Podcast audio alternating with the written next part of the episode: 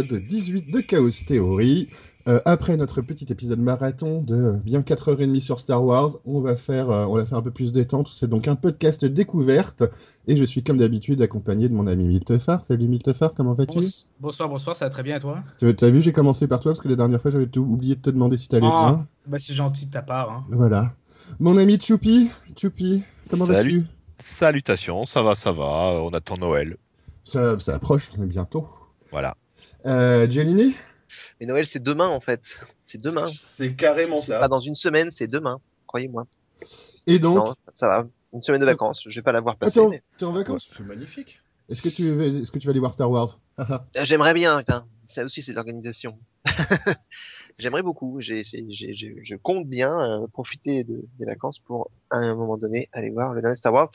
De préférence avant de me prendre d'autres spoilers, parce que j'ai déjà réussi à me prendre des spoilers sur internet, C'est sur un fort. jeu vidéo. Dans Et à un la jeu. fin- À la Parce fin, que, le bateau cool. parce que tu gagnais ou pas? C'est au moins, au moins ce qui t'ont spoilé parce que tu gagnais. Ah non, non, c'est d'entrée de jeu euh, sur le chat, bam, Ah, le c'est- gros spoil qui tâche et qui fait mal. c'est sympa. Et donc le dernier, l'inénarrable. On ne vous le présente plus. Bonsoir Ah, déjà épisode 18, putain, j'ai l'impression qu'on a fait le premier épisode hier. C'est pas loin. C'était, hier, sauf que.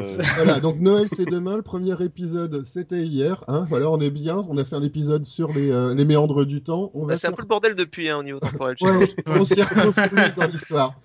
Et donc, on va commencer cette 18e émission par euh, les brèves, les revues de presse de notre ami Choupi.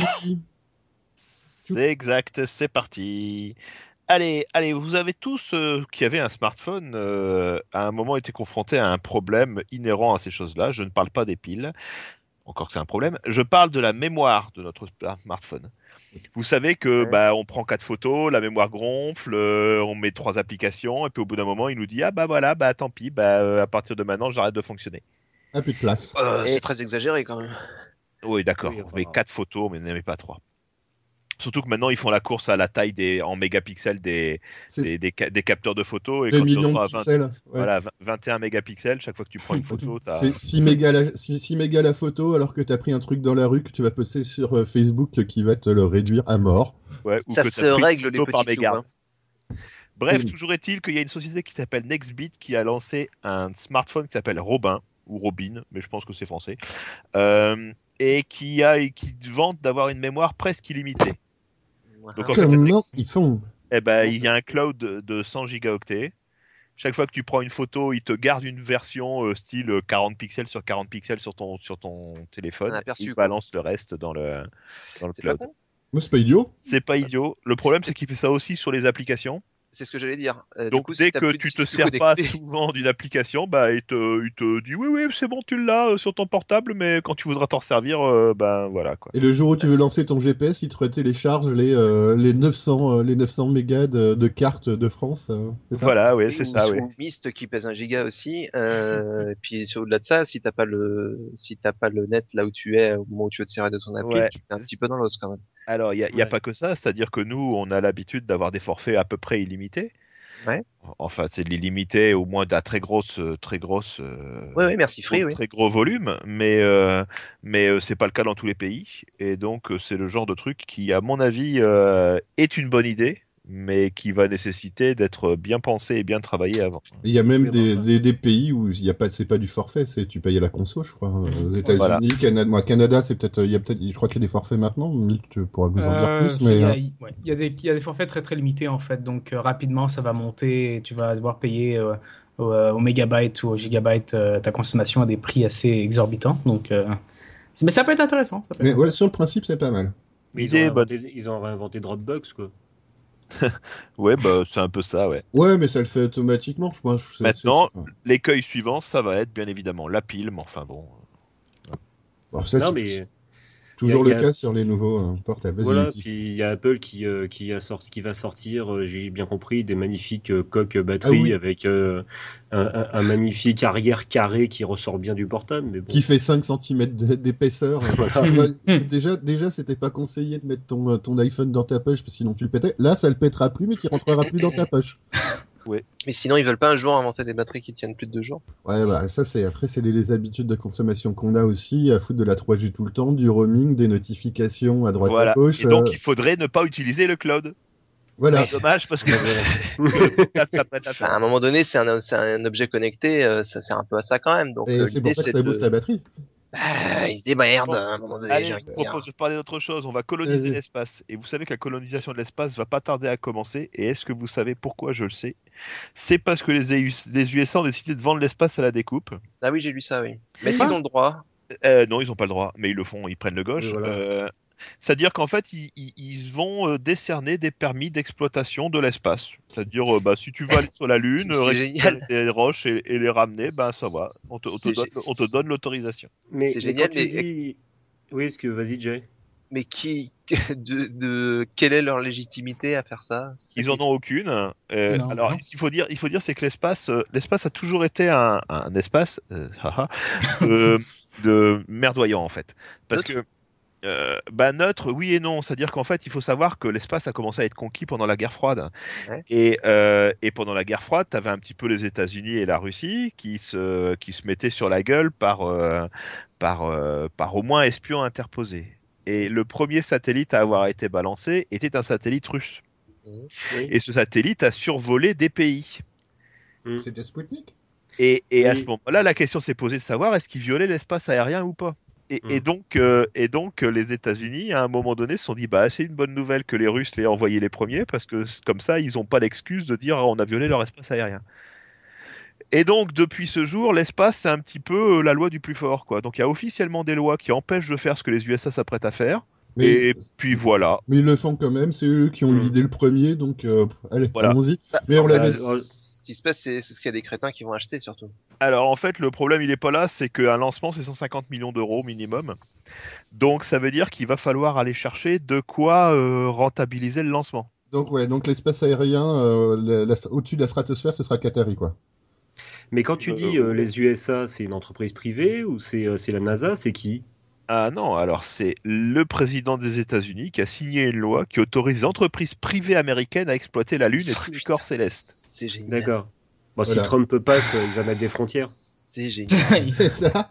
Voilà. ouais. construire des murs autour de la stratosphère. On avait déjà vu ça un petit peu dans, dans une émission précédente. Là, ils vendaient pas des parcelles, mais euh, des- ils vendaient les noms de tes étoiles.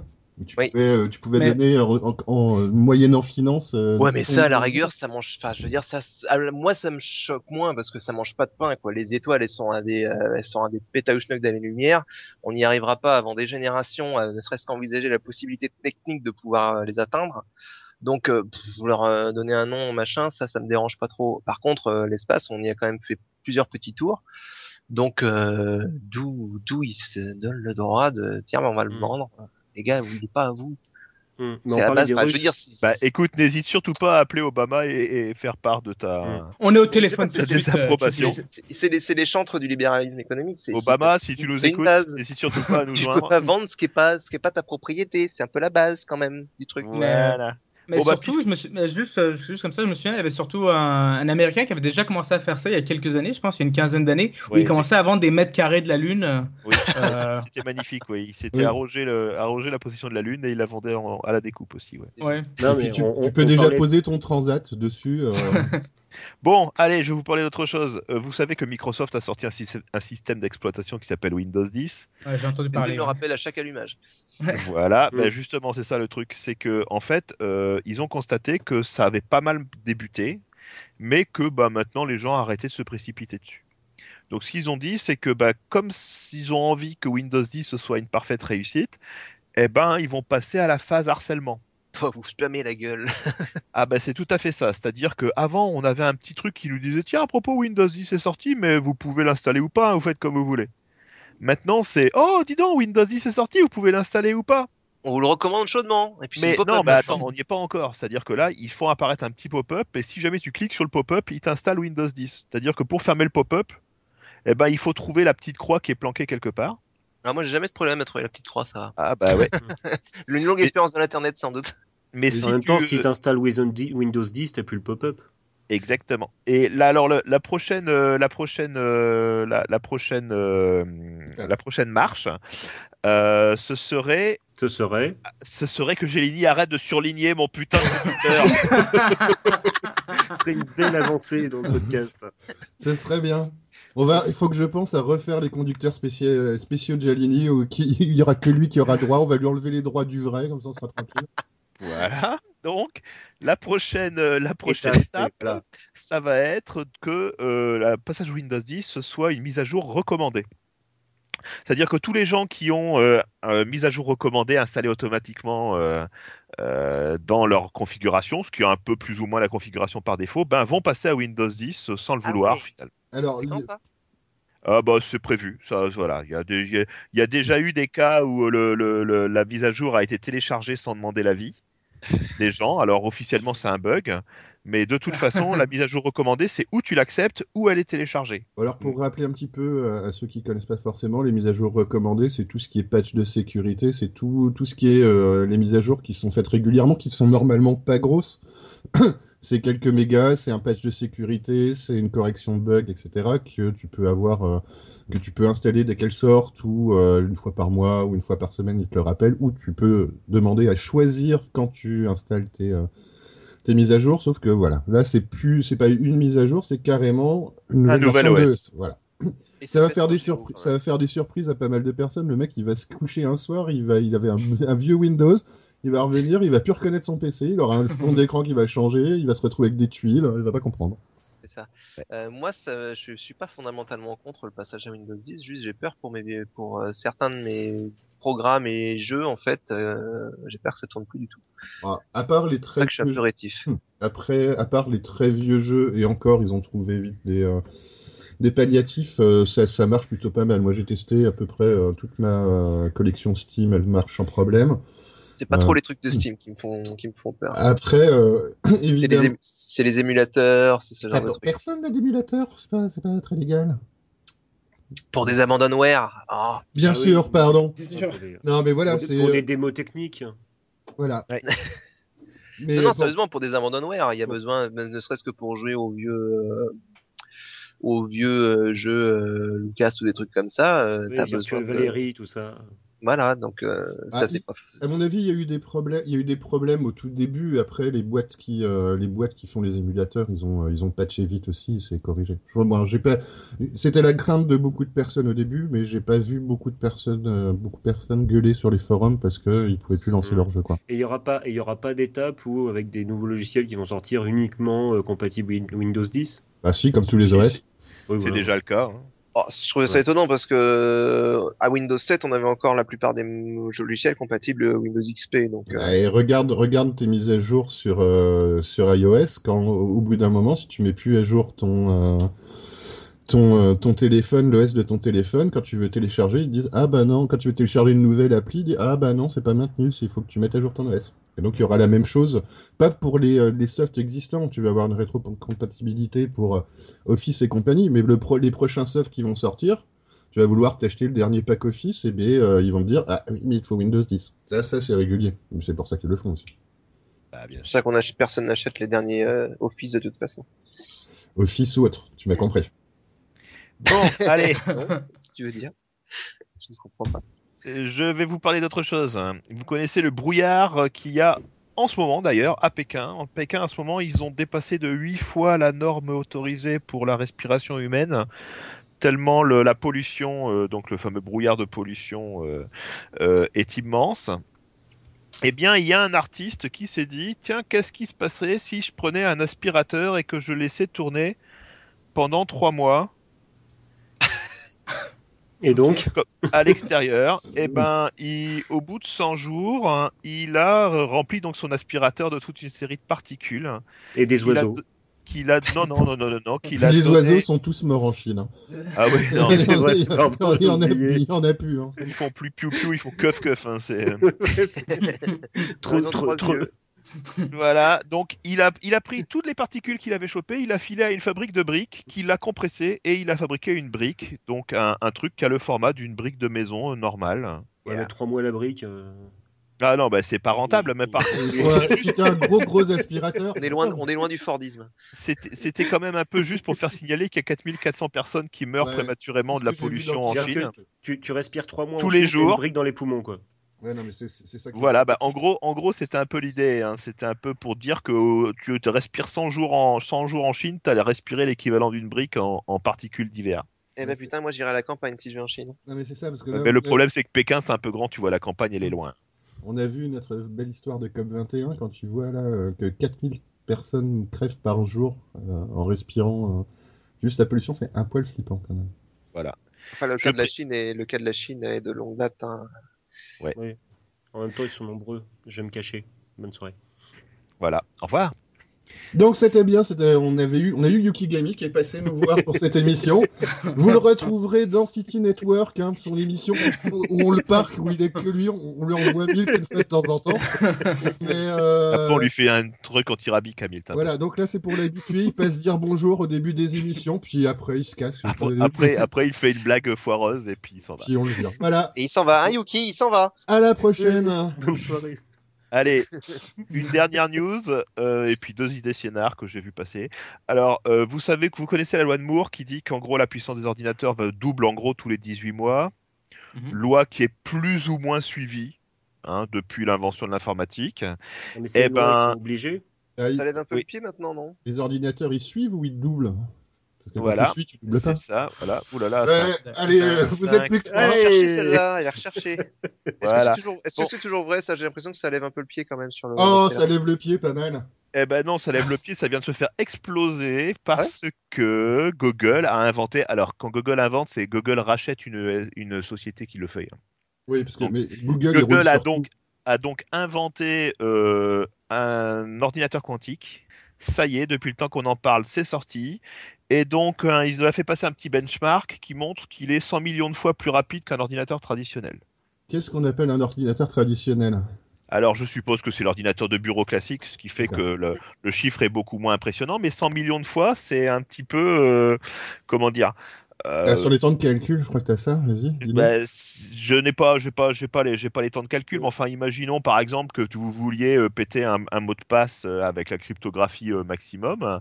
Et ben, ça va se compter en, en- en centaines d'années, peut-être en milliers d'années avec un ordinateur normal. Et là, ça se compte en secondes. Ouais, mais mais vais peut-être passer, je vais peut-être passer pour un con après Chaos là, mais qui demande mais c'est quoi un ordinateur classique? Moi, je voulais plutôt demander c'est quoi un ordinateur quantique C'était la question, c'était la question C'était la d'après. question aussi.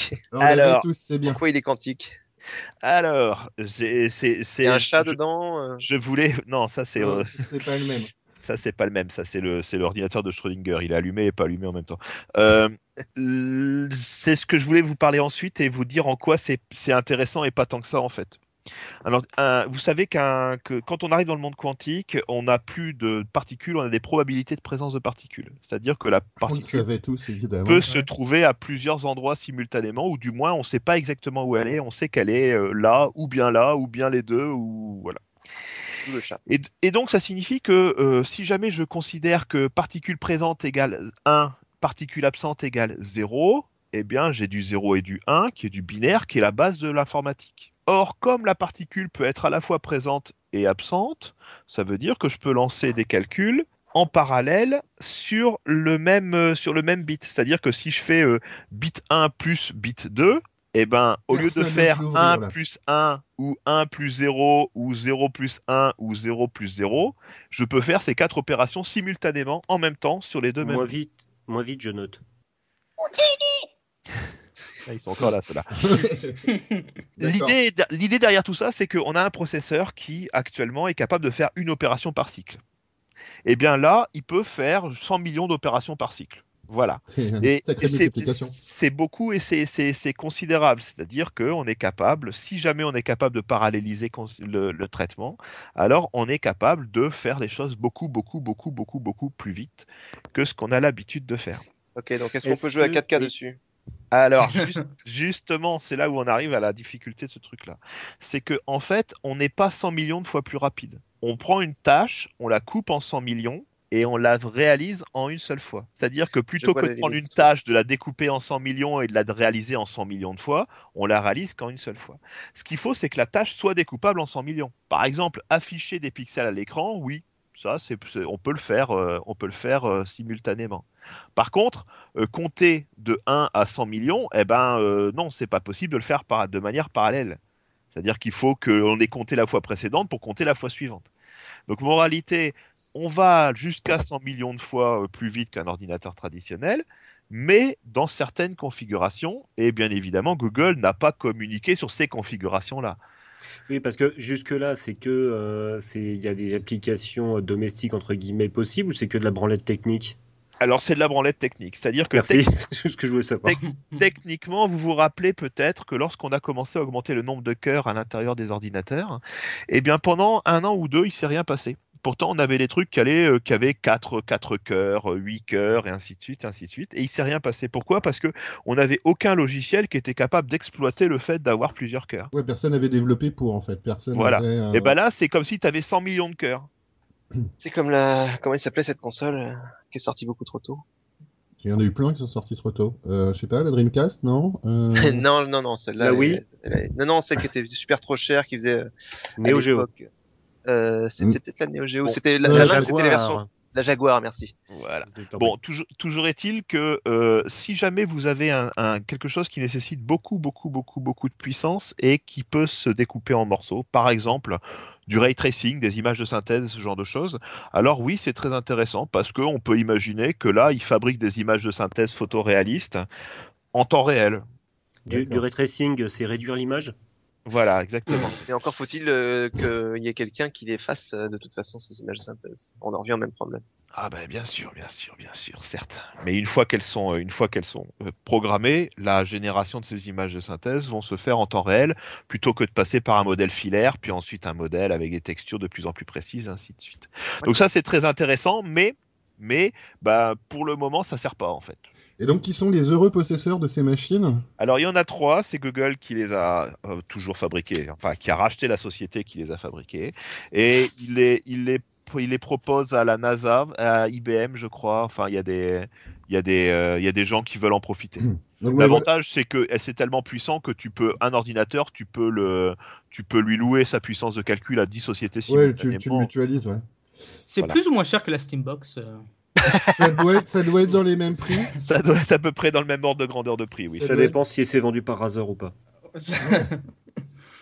Voilà, mais donc c'est ce qui est quand même un petit peu euh, hallucinant là-dedans, c'est que euh, on s'étonne, on serait pas étonné que euh, qu'un ordinateur comme ça soit acheté par la NASA. Mais au milieu, il y a quand même notre ami Google qui est toujours là, hein, qui est dans, Exactement. dans les bons coups.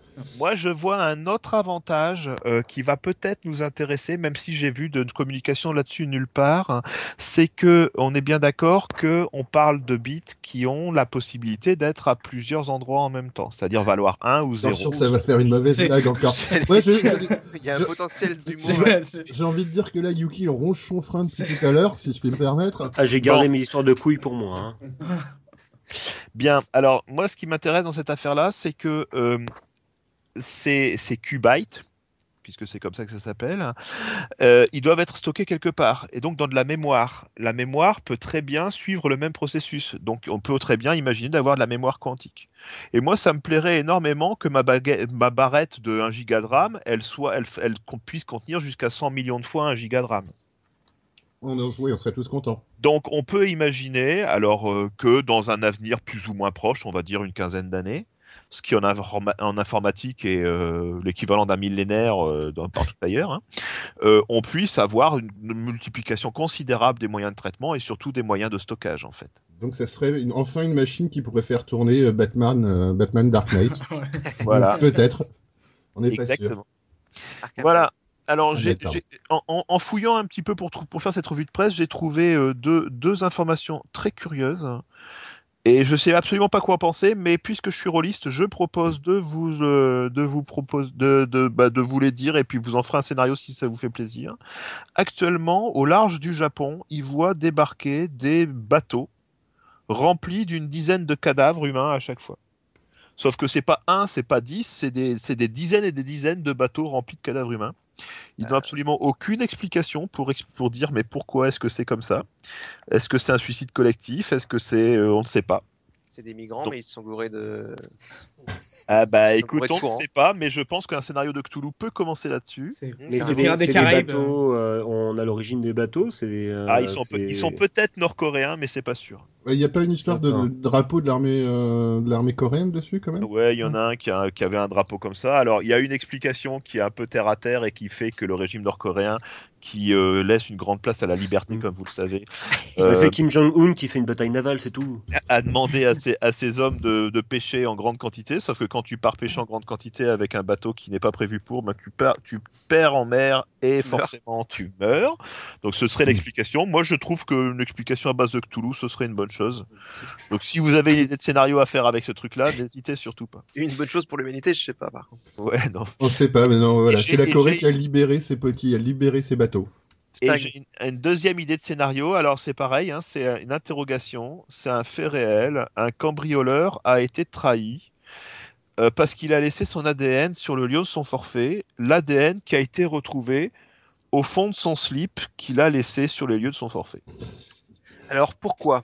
Non, mais, Al- Alors voilà, c'est ça la difficulté, c'est qu'il a, il a, il a été attrapé, puis remis en liberté, et il s'est pas présenté pour son, euh, pour son procès, et il n'a pas dit pourquoi il avait laissé son slip au milieu de l'endroit qu'il avait cambriolé. mais tu, tu Donc, je propose que.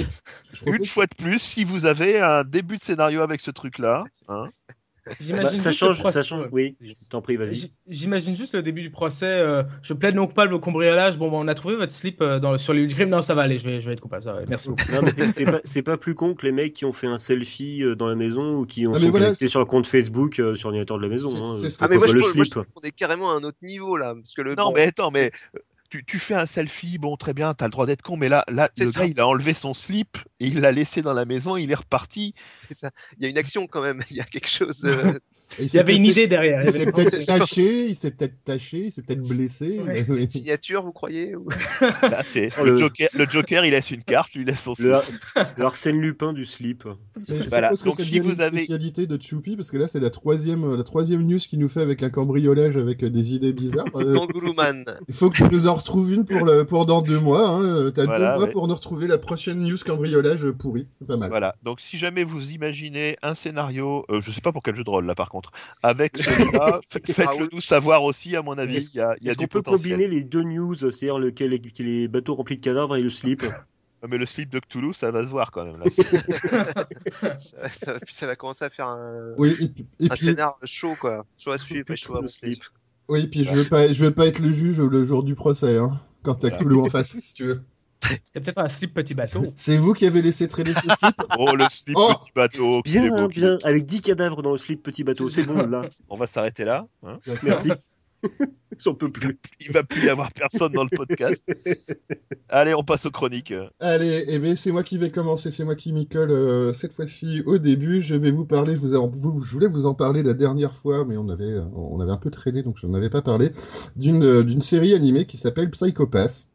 Euh, donc c'est une série qui est sortie en 2012 au Japon, euh, qui est un petit peu pour moi un mix entre euh, ce qu'on peut avoir dans un scénario La Minority Report ou La Zone du dehors, de, hein, pour ne pas le citer, notre ami Damasio. Euh, alors, donc c'est donc c'est une série qui, qui a deux saisons pour le moment. Une première qui fait 22 épisodes et une deuxième qui fait 11 épisodes. Alors, pour vous, faire un petit peu le pitch, euh, donc ça se passe dans, au, au 22e siècle, si je ne m'abuse, et euh, où, euh, dans le, but de contrôler un petit peu toutes les, façons d'agir de, tout le monde, est installé à l'intérieur de, chacune des personnes ce qui- ce qu'on appelle un psychopathe. Et le psychopathe, c'est ce qui va permettre de mesurer instantanément, si vous voulez, l'état d'esprit des personnes, sa personnalité, euh, ce qu'ils appellent l'atteinte, donc une sorte d'aura pour savoir si la personne elle est calme, si la personne est stressée, si elle peut être dangereuse. Et c'est ce qui permet donc euh, au gouvernement en fait de euh, de pouvoir prévenir de futurs assassins, c'est-à-dire que il y a un facteur de un facteur de criminalité qui est détecté et donc il y a euh, la sécurité, euh, la sécurité spéciale, donc euh, des, flics qui ont été créés pour pouvoir arrêter et contrôler et empêcher un petit peu ces futurs assassins potentiels bah, de faire des crimes. Donc on se retrouve au milieu d'une équipe de ces, euh, fameux euh, de cette fameuse sécurité publique euh, avec des donc déjà dans une équipe l'équipe est scindée en, deux types de policiers entre guillemets. Donc il y a les inspecteurs qui eux sont censés avoir la teinte la plus la plus parfaite, qui sont censés être euh, toujours calmes, etc. Donc euh, l'héroïne, une des principales héroïnes qui s'appelle Akane Tsunemori, euh, justement c'est un petit peu l'élite, euh, l'élite elle est sortie première de, de, de sa promotion. Donc on la découvre au, dans la, au début de la série un peu comme une comme une noob dans, qui vient d'arriver, elle vient d'être embauchée en tant qu'inspecteur. Et avec les inspecteurs pour bosser, euh, pour bosser sur, euh, sur leurs affaires, il y a les exterminateurs. Les exterminateurs, c'est justement des gens dont on a trouvé qu'ils avaient un potentiel latent de, deven de devenir des assassins.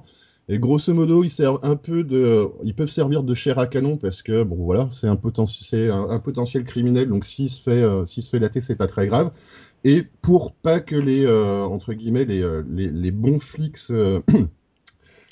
et du sang sur les mains, c'est eux qui vont, euh, c'est eux qui vont tuer les, euh, les, les, criminels à leur place. Alors, quelque chose qui est intéressant, c'est que euh, ils n'ont pas vraiment de possibilité de choix de savoir s'ils vont tuer la personne.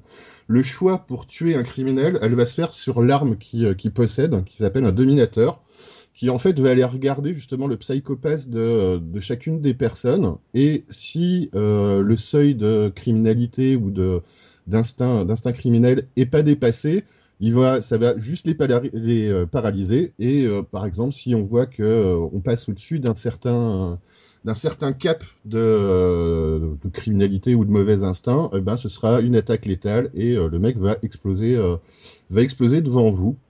Donc, euh, comment c'est donc l'histoire Donc, on va on va suivre les, les, aventures et les enquêtes de ces euh, de cette équipe.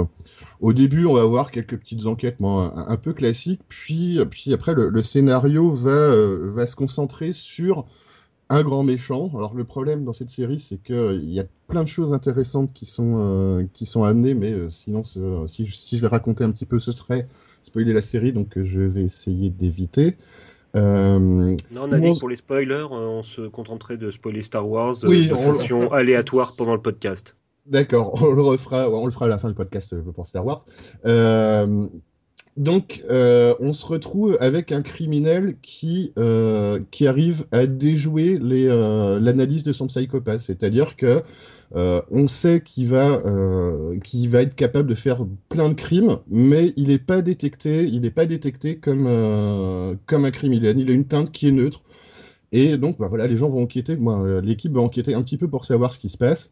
Et après, il y a pas mal de réflexions qui, euh, qui se posent, euh, ah, il y a quelqu'un qui est passé sous un tunnel, euh, qui se pose sur comment justement le dominateur, bon, les dominateurs, comment comment ils fonctionnent, comment euh, comment ils sont contrôlés, qui en fait décide euh, qui qui a un vrai potentiel d'être criminel ou pas, et qui garde on, les gardiens, qui garde les gardiens, voilà. Et en fait, on va se rendre compte qu'il y a peut-être des manipulations derrière, voilà. Qui est donc, euh, alors c'est a priori une grosse entité qui serait donc qui s'appelle le système Sibyl. Et euh, voilà, c'est le système Sibyl qui, ben, qui a mis euh, le, ben, qui dirige le gouvernement plus ou moins et qui a mis ce système en place. Et les gens vont se poser des, ben, voilà, les enquêteurs vont se poser des questions un petit peu pour euh, savoir d'où ça vient et est-ce que c'est bien légitime. Alors l'équipe, moi voilà, moi j'ai beaucoup aimé cette série parce que il y a plein de personnages dans l'équipe, ils sont tous assez intéressants. Donc, euh, donc il y a Akane, la, petite, euh, euh, jeune première qui est très très bien. Il y a un autre personnage qui est important, donc qui s'appelle Shinya Kogami, qui lui est passé d'inspecteur à exécuteur parce que il a été trop au taquet sur une sur une enquête. Où justement son exécuteur a été tué et il a continué à enquêter alors que ses ordres lui interdisaient d'aller d'aller chercher ce qui se passait. Et donc, on, son potentiel, son potentiel de, de, criminel a un peu augmenté. Et grosso modo, on l'a, on l'a redescendu exécuteur. Euh, voilà, il y a d'autres persos qui sont assez intéressants, qui est son père, qui est un, un- voilà, un vieux flic qui est re- lui aussi devenu exécuteur. Euh, et lui qui a connu le gouvernement et la façon, ben, la politique avant que le système des, des psychopathes et que le système civil soit implanté, qui déteste un petit peu ça. Donc voilà, on se retrouve, c'est euh, Et- c'est- Quand tu parles de Sibyl, euh, c'est le descendant de la Sibyl, là, le truc qui est utilisé par les routiers pour prévenir qu'il y a des radars? C'est ça. Voilà, ils ont tous, ils ont tous un petit micro et euh, ils se parlent. Allô, Forcément- Coléon, hein, il y a un- psychopathe là devant, là, tu peux garer ton sérieux Alors, tu- tu as le droit de le tuer. Alors, moi, euh, je trouve que le, le, le- le scénar est vraiment bien, bien foutu. Malheureusement, je peux pas trop en, en parler euh, pour, euh, de peur de, de spoiler. Euh, c'est intelligemment écrit. Euh, ils sortent plein, plein de citations. Alors, par contre, le seul petit reproche que, que j'aurais euh, à lui faire, c'est que c'est, euh, ça se veut, voilà, ils savent que, que c'est euh, relativement bien écrit. Moi, ça me fait penser à un Death Note dans, dans, l'écriture et dans la personnalité de, de certains des, des protagonistes, aussi bien le méchant que, que les flics. Et par contre, ils vont passer tout un tas de, de temps à citer, des, à citer des auteurs. Donc, ils te citent du Orwell, ils te citent du Proust, ils citent du Shakespeare, etc. Bah, rappelons-nous Ghost in the Shell. hein. Oui, oui. Mais c'est en- en- entre guillemets, c'est très bien parce que bon, faut euh, faut penser que le public, ça peut être un public qui euh, qui peut être jeune et qui connaît pas forcément ces références-là et qui euh, à qui ça peut donner envie de de, de découvrir. Par contre, euh, à la longue, au niveau des épisodes, t'as vraiment l'impression qu'ils s'écoutent un petit peu parler, quoi. T'as les persos euh, qui te qui euh, qui, euh, qui commence à dire Ah, mais tu m'as fait une citation de Blaise Pascal, mais euh, je m'attendais à ça. Alors, moi, je t'ai fait une citation de Nietzsche, ou de Platon, ou de Stendhal, ou ben bref. Donc ils ont tous un master en philosophie, ouais. Bah, après. Pour des flics ou des. alors, c'est plutôt, ça va être plutôt le méchant, hein, qui va, qui est bien, qui est bien gaulé, qui ressemble, un- qui, qui peut avoir, un, bon, on, on, on va pas aussi loin que ça, mais un petit peu un Hannibal ou euh, euh, ce qu'on avait pu voir sur un, un live des éléphants Voilà, sur un light dans, euh, dans Death Note. Et, euh, et donc voilà, c'est deux, deux saisons, une de 22 épisodes, une de, une de la deuxième de 11 épisodes. C'est sorti en France, alors j'étais passé à côté, c'est sorti, donc c'est en français, ça passe sur Netflix. Euh, Graphiquement, ça vaut quoi? C'est super joli, c'est bien foutu. Il y a un petit peu, bon, donc euh, le cara design est, vraiment pas mal. Donc ça se passe donc euh, dans un peu cyberpunk, hein, dans les, donc je te dis 22e siècle. C'est bien foutu. Il y a un petit peu d'incrustes 3D, mais qui sont pas trop dégueulasses. Euh, je trouve que le mélange justement est, assez correct là-dessus parce qu'on va voir que justement les, euh, dominateurs qui sont, sont des armes qui ont, plusieurs formes suivant euh, ce qu'ils ont en face ça va, ils vont changer de force pour faire de forme pour faire une attaque létale ou euh, justement juste paralysante, etc. Euh, euh, c'était pas mal foutu. Et donc c'est sorti en français chez Netflix. Euh, c'est passé sur France 4 en début d'année 2015. Il y a aussi un film qui a été fait, euh, un long métrage qui a été fait, donc euh, un film d'animation, hein, pas un film live. Et on attend, on attend, on n'est pas encore sûr qu'il y ait une troisième saison. Donc les deux saisons sont, euh, sont, bien séparées, c'est pas les, les mêmes protagonistes. Il reste Sibyl un petit peu quand même au milieu, où euh, par contre on voit le- un petit peu un changement où Akane au début elle est toute gentille et c'est un, un peu la, la, noob, la noob de base, et euh, où dans la deuxième saison elle est beaucoup plus, euh, beaucoup plus dure et beaucoup plus sérieuse. Et donc, c'est pas basé sur un manga ou quoi que ce soit, c'est originalement Ah, directement un animé. Ouais, c'est originellement un animé. Par contre, ce qui est, ce qui est rigolo, c'est qu'il y a un manga qui est sorti après, qui a été adapté de l'animé. Qui ils ont fait la même d'accord. chose avec Cowboy Bebop, c'était pas terrible. voilà, et qui est sorti, euh, le, le manga, lui, qui est sorti qu'au Japon, qui n'a pas, qui a pas été traduit. Donc euh, moi, personnellement, j'ai pas vu, mais euh, c'est vraiment une, une série que je, vous, que je vous conseille. Ça fait longtemps que j'avais pas vu euh, un dessin animé euh, aussi bien depuis Death Note, je crois, que- qui m'avait autant plu. Et euh, j'ai une question comme ça, vu que tu dis qu'on n'est pas encore sûr qu'il y ait une troisième saison, est-ce que ça veut dire que les saisons en général se- ont une fin Oui. qui fait du sens? Oui, d'accord. Oui, oui, les, les- voilà, les deux. Moi, tu, je te conseille pas de regarder la deuxième saison sans avoir vu la première, parce que bon, tu passes à côté, euh, quand même à côté de plein de choses. Mais à la Ouais. limite, à la limite, tu pourrais. D'accord. Et moi, j'ai une question stupide. Vu qu'ils citent des tas d'auteurs, je suppose qu'ils citent pas des auteurs euh, pas- du 21e siècle. Ben non, bizarrement, Est- Est-ce qu'ils font des citations de Cyril Hanouna, par exemple, ou de, de Pila? pas encore. Voilà. Euh, peut-être dans la troisième saison, on verra bien. Et comme le disait ce grand penseur, il faut de tout pour faire un monde. Oui, oui, non, il n'y a pas les Personne sardines. dans le monde. Il y a pas les sardines non plus. pas. Ah bah c'est complètement nul. hein.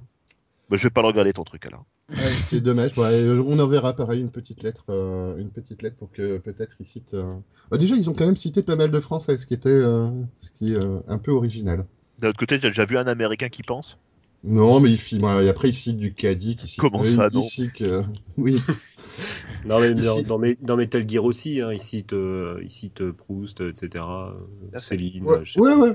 Mais Bah, bon, C'est le cas, de- c'est le cas de beaucoup de beaucoup de trucs qui se, Hmm. qui se, ils veulent se donner une légitimité. ouais, ce, mais voilà. ce qui souvent fonctionne d'ailleurs. C'est ça, mais là, ça se sent un petit peu. C'est, euh, allez, il Voilà. faut que je donne de la dimension et de l'épaisseur à mon personnage, alors euh, il va aller euh, citer quatre fois par épisode euh, un auteur. euh, Ouais, mais l'artifice se voit quand il est beaucoup trop utilisé, effectivement. euh, c'est un- voilà, c'est un- Moi, j'ai- toujours été impressionné par ces euh, animés japonais où les mecs se foutent sur la gueule et tiens, je vais m'arrêter deux secondes pour faire une, citation d'un auteur mort. Non, mais là, c'est- Et étranger, et étranger, parce Et que étranger. Surtout euh, étranger. Est-ce qu'ils ont des, des auteurs euh, japonais? Oui, bien oui, oui, sûr.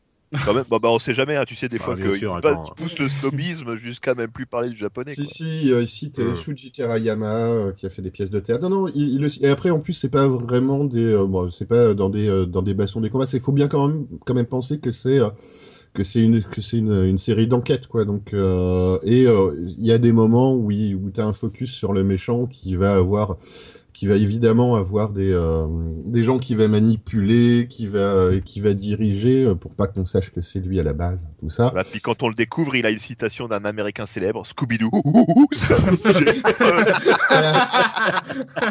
Histoire de bien péter sa crédibilité voilà. Je vais m'en aller, mais avant ça, je vais vous citer quelqu'un de très célèbre. c'est ça moi qui voulais construire un parc d'attractions vous m'avez démassé Voilà, c'est ça. C'est le vieux gardien du phare qui était le, le fantôme. Alors ouais est-ce que vous avez des questions sinon là-dessus? Non, moi j'ai vu le premier Euh. épisode, ça m'avait, enfin, je, je trouvais le, le, le postulat de départ intéressant, mais en- le premier épisode m'a pas spécialement donné envie d'aller au-delà. Mais euh, j'ai lu suffisamment de, j'ai eu beaucoup de bons retours de gens euh, qui je fais assez confiance, donc pour euh, pour creuser un petit peu plus en fait. Le Ouais. graphisme m'avait pas spécialement enthousiasmé non plus, mais en même temps, ah, non, c'est surtout le graphisme de l'héroïne en fait qui est un peu spécial. Je trouve qu'elle a une coupe de cheveux absolument immonde, mais euh, C'est un ça. manga. oh je sais Non, pas non, mais- ça lui fait un, un carré basique euh, ouais. au vol je sais pas enfin, non, Bubble, oui justement, pas carré. ouais Attends, les- tu sais, Jelini, ses cheveux, c'est très important. oui c'est vrai pardon il, il va nous parler d'un de voir un truc ou pas en fonction de la coiffure des protagonistes, qu'on soit clair. c'est vrai la caution D'ailleurs, D'ailleurs, je t'as peux nous parler d'un manga de qualité où le héros est chauve. La caution, ouais, la, la- la caution capillaire. Et bien justement, on va te laisser enchaîner sur, euh, est plein de cheveux, vas-y. sur ta série de chauves. Le roi lion. Je t'en prie, Jenny, vas-y. Le roi lion Non, pas de rapport. Oui, oui, voilà. Non, moi je vais vous parler de donc d'un truc sérieux où il y a un Oui. héros bien coiffé, à savoir un vrai crâne d'œuf, chauve. Il s'agit de One Punch Man. One Punch Man, J'ai l'impression qu'il y a une, cri- une critique Rick and Morty à chaque fois maintenant. Non, non, non, non. Non, non, c'est juste, euh, j'aime bien One Punch Man aussi, donc euh, je suis assez content sur la liste. Bah, ça, ça fait pas mal de bruit ces derniers temps et effectivement tout le monde se, tout le monde se le refile un petit peu. Ouais. Euh, surtout depuis qu'il est sorti en animé en fait et qu'on le, le voit en Occident puisque ça fait déjà un moment finalement que ça existe. Ah ah, je te l'avais dit.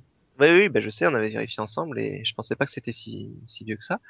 Donc, euh, c'est quoi l'histoire? En fait, pour euh, bien prendre la mesure de l'intérêt de One Punch Man, il faut d'abord que je résume pour les, ceux qui sont pas spécialement habitués au manga, euh, ce que c'est qu'un shonen.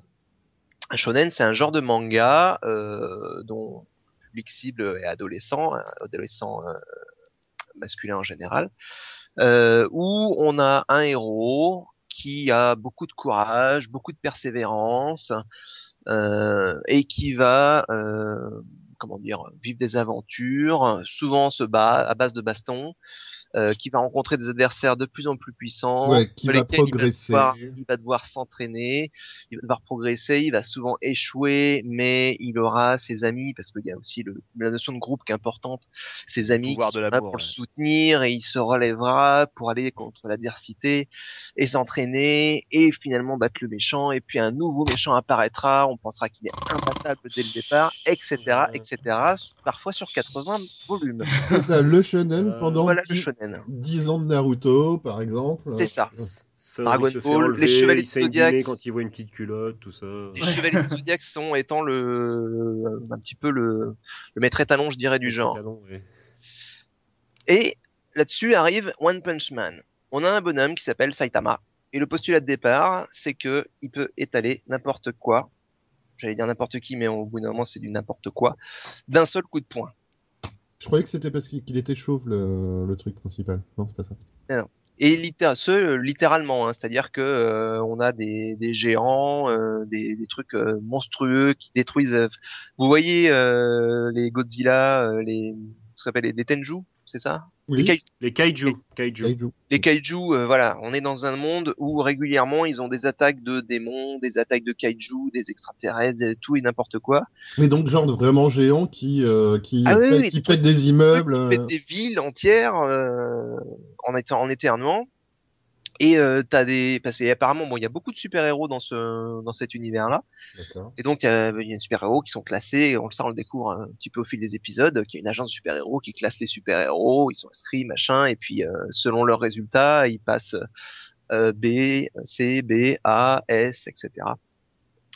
Et là-dessus, on a Saitama qui, lui, de toute façon, il pète les mecs en face d'un seul coup de poing. Par contre, comme il est un petit peu, euh, comme c'est un petit peu un loser socialement, euh, il n'est pas du tout considéré comme un héros par, euh, par Il la est chauve. héros.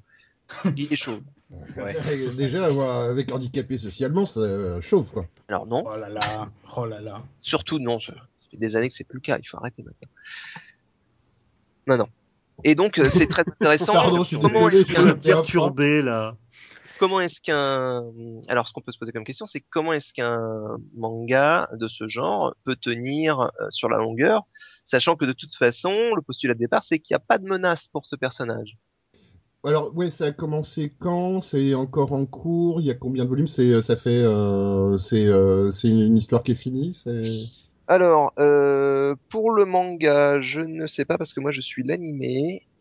Et je en mauvais chroniqueur feignant après Star Wars je me suis pas du tout renseigné sur le manga où il en était ce que je sais c'est qu'il a été à l'origine c'est un webcomic D'accord. euh, ce qui est assez rare euh, dans le domaine du manga pour être signalé. En général, on est dans les prépublications euh, Jump euh, et consorts. Non, non, là, c'est un webcomic euh, et qui a fini par être adapté en, en animé. Et moi, pour une fois, c'est l'animé que je, je découvre avant le manga.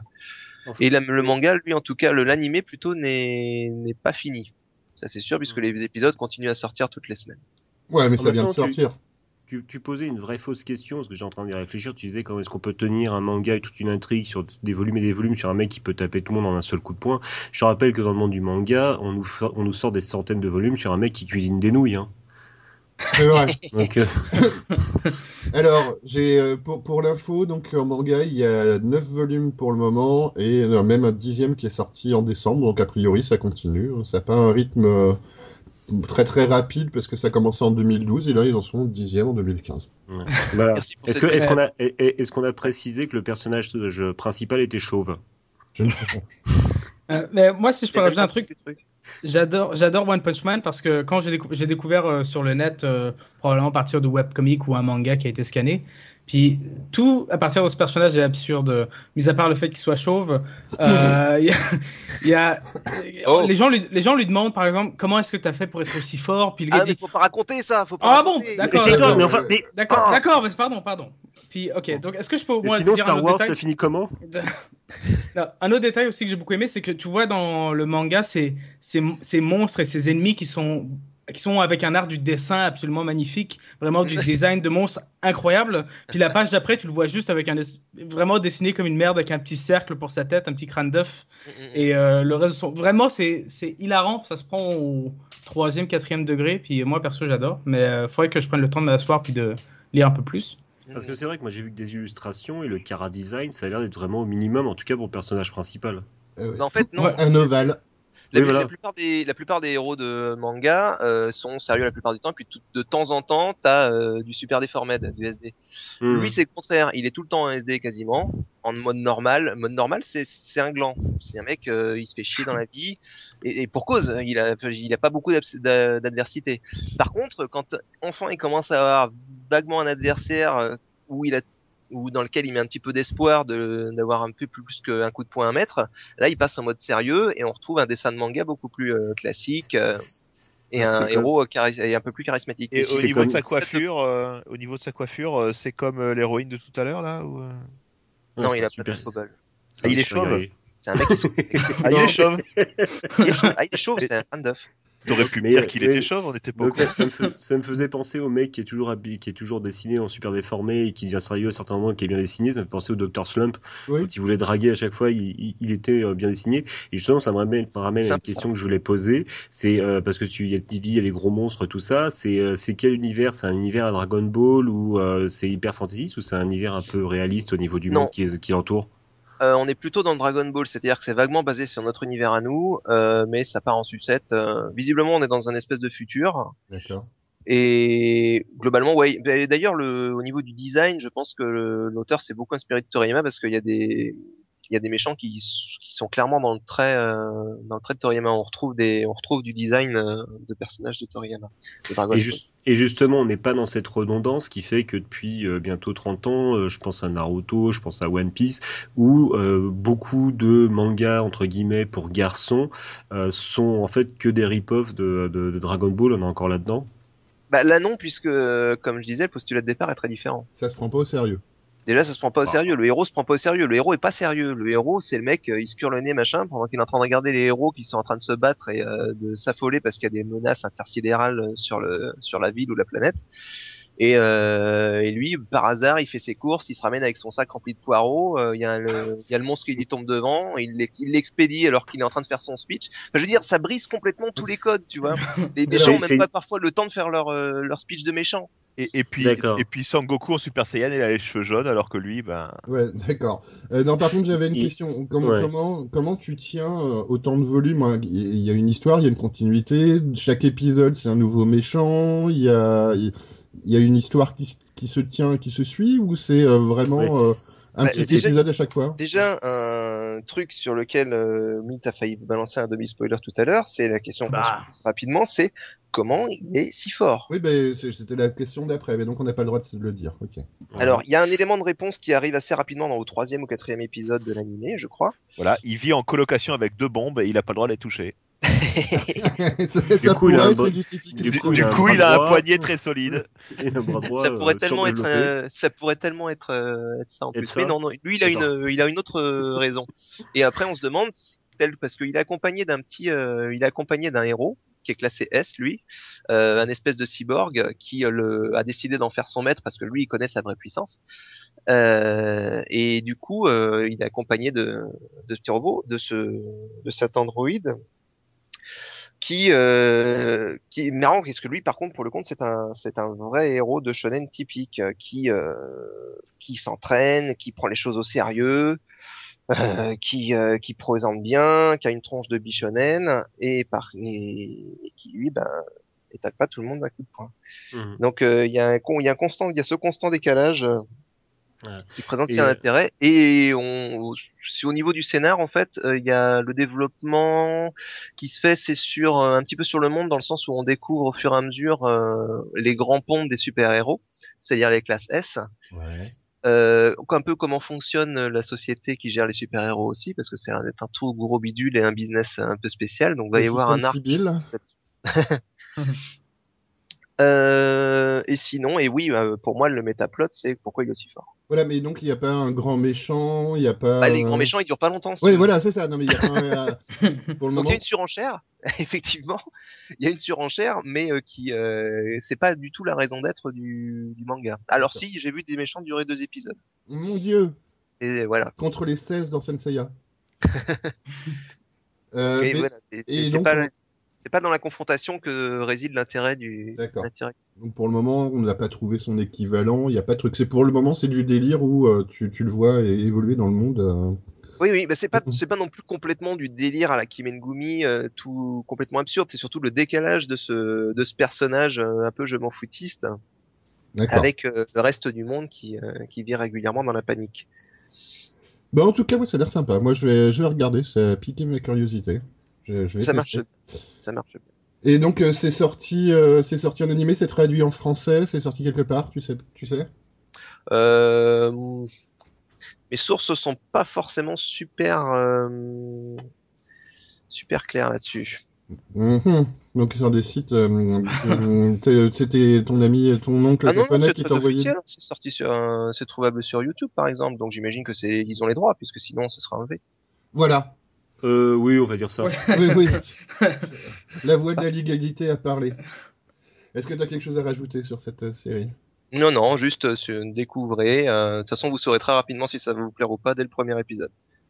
Ouais, moi j'avoue, que quand j'avais regardé les premières images, j'étais pas, euh, j'étais pas transcendé par le, par le graphe, mais euh, ouais, après le côté euh, décalage rigolo, euh, ça peut, ça peut être. Regardez le, regardez le premier épisode. Je pense qu'il a d'intérêt euh, à fonctionner en animé aussi. on sent mieux avec le doublage à la con, le décalage, ce- le décalage dont je parlais. Euh, donc euh, n'hésitez pas à y passer en animé, ça marche très bien. Et sinon, t'avais euh, deux, trois autres petites news rapides ou euh, petits coups de cœur ou petits coups de gueule? Ouais, bah, je vous avais parlé de Freak Squill, euh, donc euh, un, Tu peux une BD slash manga à la à la française euh, qui a été euh, qui a été publiée dans une des éditions euh, d'Ankama qui dont le 7 est enfin sorti après euh, pas mal d'années d'attente et donc qui clôt la qui clôt la série principale euh, de face avec euh, pas mal de panache ma foi et rappelle-nous le pitch en trois mots. le pitch ce sont on suit des étudiants euh, qui essayent de suivre un cursus de super-héros D'accord. Voilà. Et donc là, c'est l'épisode final. Et là, c'est l'épisode final, donc le septième volume, qui est sorti dans un, enfin, soit en mode normal, soit dans un coffret collector, ou avec, on a un- une petite BD format manga, où on a une version alternative de, enfin, de travail, en fait, du, du premier volume, ce qui est, je trouve, assez sympa, et une carte de l'université dans laquelle se déroulent euh, les aventures de nos héros. Mais une carte type euh, guide touristique, euh, donc euh, avec des petits encarts, euh, des petites blagues. Enfin, c'est c'est bien foutu. D'accord. Alors, Bien foutu. Sinon, il y a, bon, ça fait un moment que c'est sorti, mais c'est toujours sympa. euh, le troisième tome de des salauds gentilshommes, série de Scott Lynch sur euh, des voleurs dans un monde un petit peu, euh, enfin, fantastique. euh, ça c'est un livre-livre, hein, c'est pas une BD. ça, c'est un livre-livre dans un monde euh, fantastique, euh, plutôt dit, enfin, 16e, euh, ouais, je dirais ce qui tourne plutôt 16e siècle. Enfin, c'est pas du Medfan, quoi, c'est pas du médiéval, c'est plus avancé en termes de, il y a des tricornes, renaissance ce genre de choses. Ouais, après Renaissance même. Et qui est sorti, qui est bien, on en sait un petit peu plus euh, pour ceux qui connaissent euh, sur euh, le passé du personnage principal, on en apprend, on en apprend un peu sur les persos. C'est, ça se laisse toujours lire. Si vous aimez les histoires de, de voleurs, ça vous plaira probablement. Et Il sinon, j'ai vu le dernier. Pardon? Non, il est pas chaud. Comme quoi Et sinon, j'ai vu le dernier James Bond aussi. Alors, Il Ouais. toujours pas chauve. Euh, qui, ma foi, est sympa. Bah, en fait, euh, qui clôt le. Enfin, je pense, hein, qui clôt Ouais, je l'arc. suis pas sûr euh, non plus. Hein. Je suis pas qui sûr si ça l'arc. fit. Craig, ouais. Bah, fait, écoute, euh, moi, les rumeurs que j'ai eues, c'est euh, Craig, il arrête et euh, son remplaçant est déjà, euh, est déjà plus ou moins annoncé. Sérieux?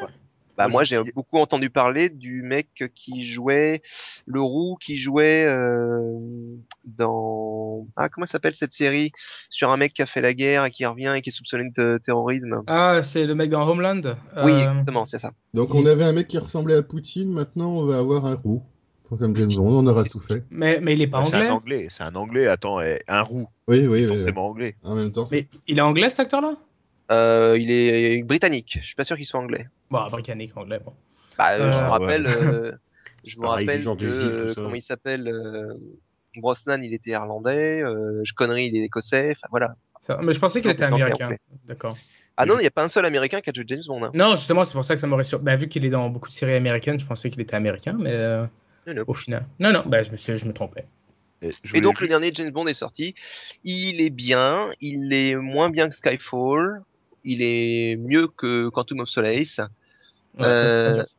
Non, c'est pas dur effectivement. Euh, il a un bon méchant, il a un générique décevant. Alors moi je, Est-ce qu'il a un bon gentil? Parce que les derniers. James Bond, il n'y avait pas un bon gentil.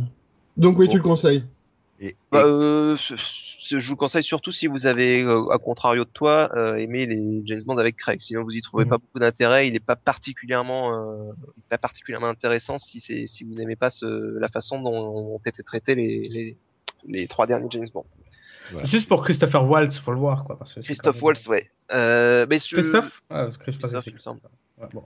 et je voulais je juste signaler que quand on parle de clôture d'un arc, eh ben, ça s'appelle un cerceau, un arc qui est Sur cette sur ces bonnes paroles, euh, on va passer on va passer à notre ami Yukigami qui euh... ou t'as- t'avais fini mon cher Jay? Oui, oui, oui, oui. Donc Yuki, de quoi vas-tu nous parler toi? Oui, bah écoute, euh, simplement oui, bah, je peux d'une d'un grand moment d'humilité en fait et de euh, voilà de, de pas de prise de conscience mais plutôt de remise remise en cause de, soi. Voilà, Voilà, moi vous, je allez, quand vous allez savoir pourquoi vous allez pleurer.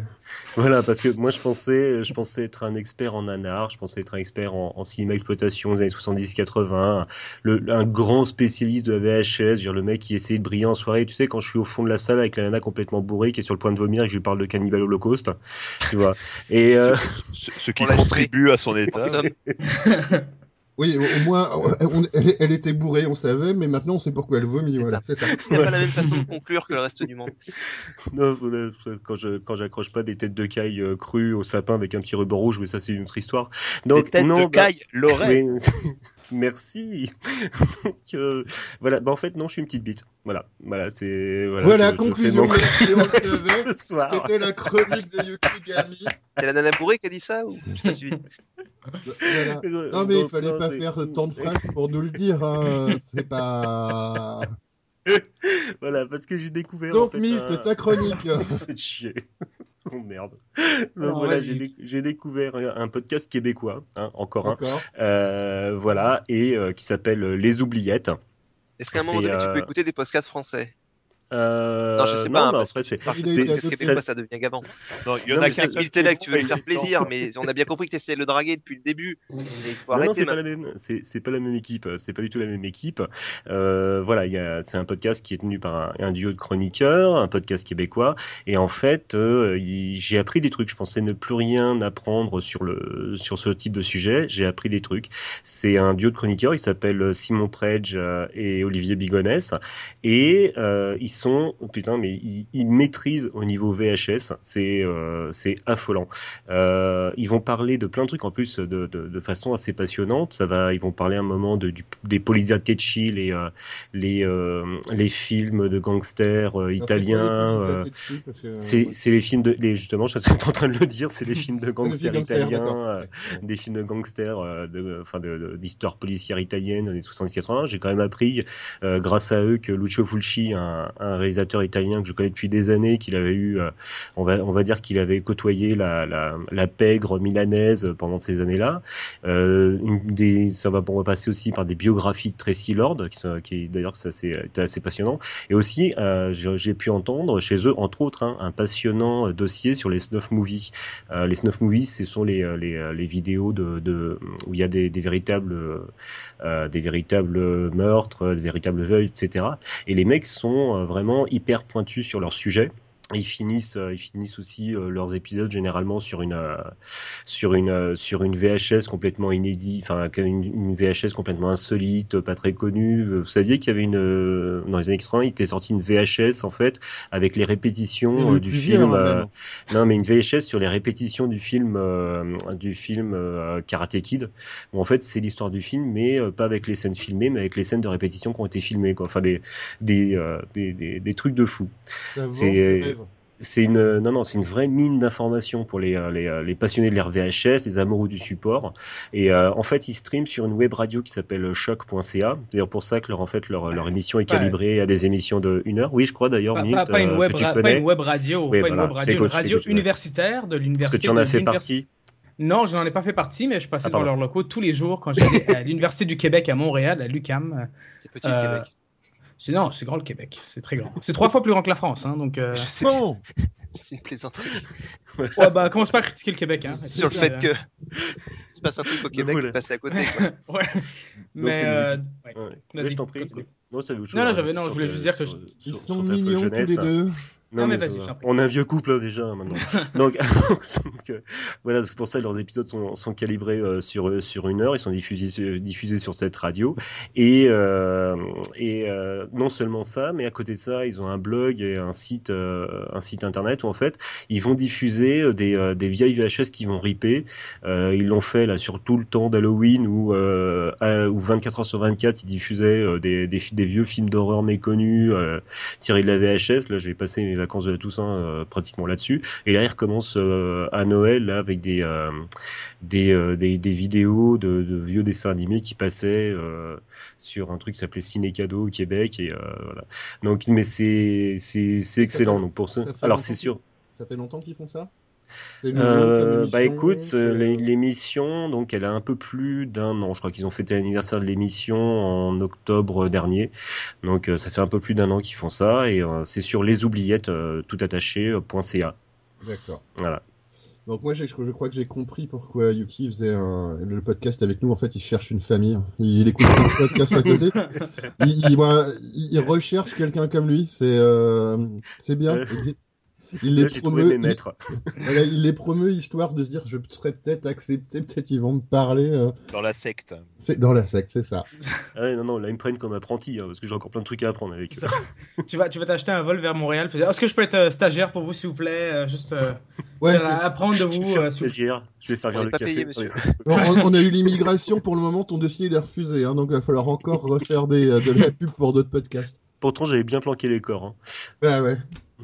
Bon, t'as t'as- t'as une autre, une autre petite news ou une autre, un autre petit coup de cœur, a priori? Oui, ben un petit coup de cœur, ben, un petit coup de cœur animation américaine. En ce moment, je suis très très animation américaine en fait. Ça Euh, change du Canada. Non, mais, euh, j'ai très très animation américaine. Et là, j'ai trouvé une nouvelle série Adult Swim. Adult Swim, c'est la c'est la chaîne télé américaine qui diffusait Rick and Morty, Milt. Merci. Donc euh, c'est euh, Mike Tyson Mysteries, donc euh, avec Mike Tyson. Quelqu'un Donc, n'est pas euh, d'accord. Merci. Donc c'est euh, c'est diffusé sur Adult Swim, mais une grande première pour cette chaîne, c'est produit par la Warner. Euh, Adult Swim, c'est la chaîne adulte de Cartoon Network. Ok. Euh, donc Mike Tyson Mysteries, c'est un animé qui a été fait, qui a commencé en octobre 2014, mais c'est dans le style des dessins animés Anna Barbara de, des années 80. Vraiment que le, ce style graphique-là, c'est un mélange entre euh, l'animé de Mr. T pour les quelques malheureux qui ont vu ça le, le samedi matin sur euh, sur Canal+ et de Scooby-Doo en fait. Il y a un petit côté aussi agence touriste. Euh, toutes les semaines, Mike Tyson, il part au secours de ceux qui lui envoient, euh, qui lui envoient un mystère euh, accroché à un pigeon voyageur. D'accord. Euh, Il, avait- a besoin de pognon, ce monsieur. Hein hum il a besoin d'argent. Euh, Mike Tyson, je sais pas. En tout enfin, je sais pas s'il a besoin d'argent, mais enfin bon, euh, peut-être besoin d'autre chose aussi, j'en sais rien. Euh, il part dans un mystery mobile, mais surtout ce que j'adore, c'est que bon, il est bon accompagné de sa fille coréenne adoptive, à qui il lui demande à chaque fois si elle parle pas chinois ou si c'est pas un enfin c'est un truc, horrible. Il est accompagné du fantôme du marquis de Queensbury. Je rappelle pour ceux qui ne s'y connaissent pas trop que c'est le fondateur de la boxe moderne. C'est un mec qui a vraiment existé. Mais surtout, ce que j'adore, c'est qu'il est accompagné d'un pigeon alcoolique. Le pigeon qui est joué par Norm Macdonald, qui est un comédien absolument extraordinaire. Oui, oui, donc euh, non, mais surtout mon personnage préféré, le pigeon alcoolique. Ah, Euh, c'est le meilleur. c'est clair. Donc le donc le style, c'est vraiment le, le, le- vraiment le design des dessins animés américains années 80, mais euh, ils, ils arrêtent pas de, de, de jurer, de faire des blagues de cul. euh, Ils font des des, euh, des des morts par chaos, souvent gore, parce que Mike Tyson c'est le héros- le héros, mais il est assez limité. Il est doublé par Mike Tyson d'ailleurs. Il est euh, assez limité. Il tabasse beaucoup et il, C'est un boxeur. et il tue parfois par accident. Il a pas beaucoup de cheveux. Et bah si, dans, en fait, dans l'animé, il a des cheveux. euh, Est-ce qu'il mais- mord les oreilles aussi parce que... Non, non, mais c'est ce qui est. euh, Mais je pense que Mike Tyson est un mec qui a énormément d'autodérision parce que le, le, le personnage qui double est complètement neuneux. Je m'attendais Et- pas à ça de sa part d'ailleurs. C'est ça ou besoin de pognon, moi, c'est l'un ou l'autre. Ouais, Et- mais même avec besoin de pognon, il à a plein d'autres solutions pour euh, s'en faire que de faire vrai. un truc euh, où il C'est se vrai. régale. Et, et surtout qu'à la fin de chaque épisode, il y a une petite séquence live où il y a Mike Tyson qui parle et il dit un truc mais complètement à côté de la plaque. C'est le Vanda, c'est le nouveau Vandame en fait. Il y a un peu de ça, franchement, il y a un peu de ça. Donc là, il y a eu une première saison euh, de 10 épisodes qui est sortie l'année dernière, euh, qui est un DVD américain qui est sorti, j'ai pas encore de nouvelles pour la France. Et là, il y a une deuxième saison en cours et on doit en être au deuxième, au pardon, au sixième épisode. Et euh, c'est c'est c'est plein d'humour. Si on aime bien l'humour un peu trash, parce que des fois c'est gore, non chien. Si on aime bien l'humour un peu trash, les l'humour assez décalé, puis si on aime les pigeons tout simplement, vraiment je conseille la série. Bah, il y a Full Boyfriend, Boyfriend si vous aimez les pigeons. Un fameux jeu vidéo. Euh, là... Oui, oui, oui, oui, oui, oui, ce jeu vidéo où c'est un dating sim avec des pigeons, si, si, ouais, j'ai vu ça. Ah oui, oui, oui, Exactement. Euh, pour, euh, moi, je suis en train de faire une recherche Google sur euh, ce dont tu parles, donc mm. Tyson Mysteries. Euh, pour donner un petit peu l'ambiance, je viens de tomber sur une image où Tyson est en train de boxer un genre de tyrannosaure. Voilà. Oui, tout se recoupe, hein. On retourne sur Scooby-Doo tout à l'heure. Hein, ah bah effectivement, le design c'est très Scooby-Doo. Hein. Il va retrouver un One Punch Man dans pas longtemps, va être bien, ça va faire un crossover, ça va être magnifique. One Punch Man gagne. Hmm. Certainement. Euh, bah, parfait. Quelque chose à rajouter? Donc pas, pas de sortie en France pour le moment. Pas, pas pour l'instant, mais bon, je vois qu'ils sont en train de diffuser euh, sur France 4 euh, Rick and Morty. Milt? Merci. Voilà, donc Milt s'est fait doubler par Jeremy. donc je pense que ça devrait, ça devrait, je pense en, fait, ça devrait arriver ce truc-là. En fait, Milt, il était en train de stresser, il était en train de préparer sa chronique, il sentait, il sentait que son tour venait, ouais. il n'était pas au mes notes. Euh. Tout de suite, j'ai un peu bloqué là. Eh bien, donc Milt, que tu aies une bonne raison de t'être préparé, tu vas pouvoir enchaîner sur ta chronique à toi. Oui, alors. Euh... parler de beau je vais vous parler de Nathan for You, qui est une, euh, une série euh, comique mais de télé-réalité. Euh, le concept, c'est Nathan, le, le, protagoniste principal, approche des entrepreneurs, des petits entrepreneurs. Alors, c'est Nathan pour les Français. Parce que... Nathan, Nathan. bon, on va dire Nathan. Alors, Nathan Nathan, N-E-F-E-N. Nathan. Nathan. Alors, Nathan, tu m'as coupé mon Oh, bah, pardon. en tout cas, il approche des petits entrepreneurs pour les aider à créer euh, plus de, chiffres pour leur commerce. Donc, euh, la raison pour laquelle il fait ça, il dit que quand il était euh, jeune, il a étudié en marketing, il avait des vraiment bonnes notes. Donc, c'est pour ça qu'il a le talent pour faire ça. Et donc, il puis, grosso modo, quand ça marche, c'est il, il approche les entrepreneurs avec des idées les plus loufoques les unes que les autres. Euh, par exemple, dans le premier épisode, il décide d'approcher un, marchand de crème glacée qui a du mal à faire des ventes et il lui propose de créer une, euh, une crème glacée saveur caca pour créer le buzz. C'est pas, c'est donc euh, qui soit totalement comestible, qui, qui ait juste le goût du caca. Et, Bien sûr. Et Alors la question c'est qui a goûté? Bah, c'est ça, c'est. Je veux dire, pour définir le goût du caca, il y a un moment donné un mec qui a dit caca, ça, ça a ce goût-là. Pour pouvoir ensuite avoir un, comment dire, un maître étalon du référentiel. Donc, la question, c'est comment ça se passe à l'origine? Bah, justement, il, va, il va à travers tout le processus. Donc, d'abord, il engage une compagnie. Alors, il mange, il y a la digestion. Non, non, non. Euh, laisse-moi laisse finir. Il, il, engage une compagnie qui euh, fait des, euh, des saveurs pour crème glacée pour faire une saveur caca, puis leur demande donc est-ce que c'est une saveur caca, puis ils font oui, oui, c'est exactement la saveur que ça. Comment est-ce que vous savez? Oh, euh, faites, nous confiance, euh, c'est ça la saveur, on sait. Et euh, après, il engage, après, il engage un focus group pour tester la crème glacée. Je suis atterré. Tout le monde dit bah ça, ça goûte un peu, ça goûte, ça, goûte comme de la merde. Puis il dit oh, bah, c'est exactement ce qu'on recherchait. Comment est-ce que vous avez découvert? Est-ce que vous avez goûté Puis personne veut dire, personne dit bah j'ai mangé de la merde moi-même. Et bref, ça c'est juste un exemple parmi trois saisons. Euh, T'as quoi d'autre comme exemple? Parce que là, j'avoue que je suis un peu dépassé là. ok, comme autre exemple, euh, en fait, euh, ok, par exemple, il faut que je me souvienne de tous les épisodes. Non, pas tous, un ou deux, hein, ça suffira. Okay, vous pas tous. D'accord, ok. Par exemple, il y a un magasin de... qui vend de l'alcool à Los Angeles qui a du mal à, à vendre. Donc, il les approche, puis il arrive avec un concept. Ok, on va commencer à vendre de l'alcool aux mineurs. Sauf. Oh mon Dieu le, bah, c'est ce qu'on a toujours fait en Bretagne et on se porte mais mais il y a vous avez plus de cheveux. Hein. les enfants ont des têtes bizarres mais ça va. Une marque de goût. non mais il y, a, y a un piège c'est que les, les mineurs peuvent acheter l'alcool mais doivent attendre l'âge de 21 ans pour le récupérer. Donc Sauf qu'évidemment, ils mettent des grands panneaux euh, vente euh, d'alcool aux mineurs. Tu sais, des mineurs arrivent, puis ils achètent une bière ou deux, puis ils disent Ah non, c'est bien, tu as tapé ta bière, mais on va la mettre dans un coffre et voilà un ticket. Puis quand tu as 21 ans, tu reviens avec ton ticket, puis tu vas pouvoir profiter de, de, ta boisson. Mais c'est con Et, J'adore c'est c'est tiré par les cheveux. Et ça, ça Oh, En- encore par les cheveux, mais on- Non. Euh, Mais ça, ça, ça c'est juste un aspect de la série. Parce que grosso modo, évidemment, les gens se posent bah, comment, comment ça se fait que c'est à la télé, les gens savent qu'ils sont filmés. Euh, Nathan fait en sorte à toujours se faire passer pour une émission de télé-réalité qui fait de la promotion pour les entrepreneurs, qui, fait, qui aide les entrepreneurs. Donc jamais ils arrivent pour dire Salut, c'est une émission pour Comedy Central, puis on va rire de vous. Il fait toujours en sorte à ce que les gens soient tout, sans. Personne ne connaît Nathan en général parce que c'est, un, un humoriste canadien. Est-ce que personne le regarde? Bah, c'est ça. Bah, c'est pas une émission très très connue. Hein. Donc, euh, Non, c'est- juste pour bien repréciser, parce qu'il y a plein de trucs euh, là qui ont été dit, c'est que c'est une émission comique à la base. Oui. ouais, c'est comique à la Mm. base. Et Mm. c'est mais le comique est même pas dans les situ- dans les solutions qu'il apporte aux entreprises. C'est la réaction vraiment des gens. c'est la réaction des gens et c'est surtout l'attitude de Nathan parce que Nathan est la personne la plus inconfortable que vous verrez en face d'une caméra.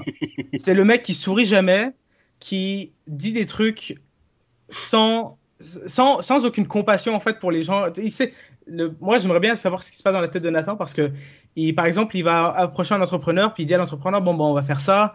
Euh, vous avez rien qui vous dérange à la maison pour euh, vous avez le temps pour faire tout ça. L'entrepreneur dit oui oui ah, vous n'avez pas de relation quoi que ce soit. Non non je suis pas dans une relation. Ah moi non plus je suis pas dans une relation donc on va pouvoir faire ça tous les deux à 100%. Et, euh, et c'est en, caméra, c'est le truc le plus inco- inconfortable que tu peux voir. Il y a des moments où je dois juste faire pause ou fermer les yeux et mettre la main sur les oreilles pour parce que c'est tellement inconfortable pour les personnes qui sont piégées. Ça sert à rien si t'as fait pause. Hein. Bah, ouais, Te, mettre- ouais, te boucher les oreilles, te cacher les yeux, si t'as fait pause, c'est con. Hein. Non, parce que son, son, son enregistreur, il continue à faire du son. Alors que C'est ça. si si jamais il pose la alors que le gars est en train de faire coucou, ça fait coucou.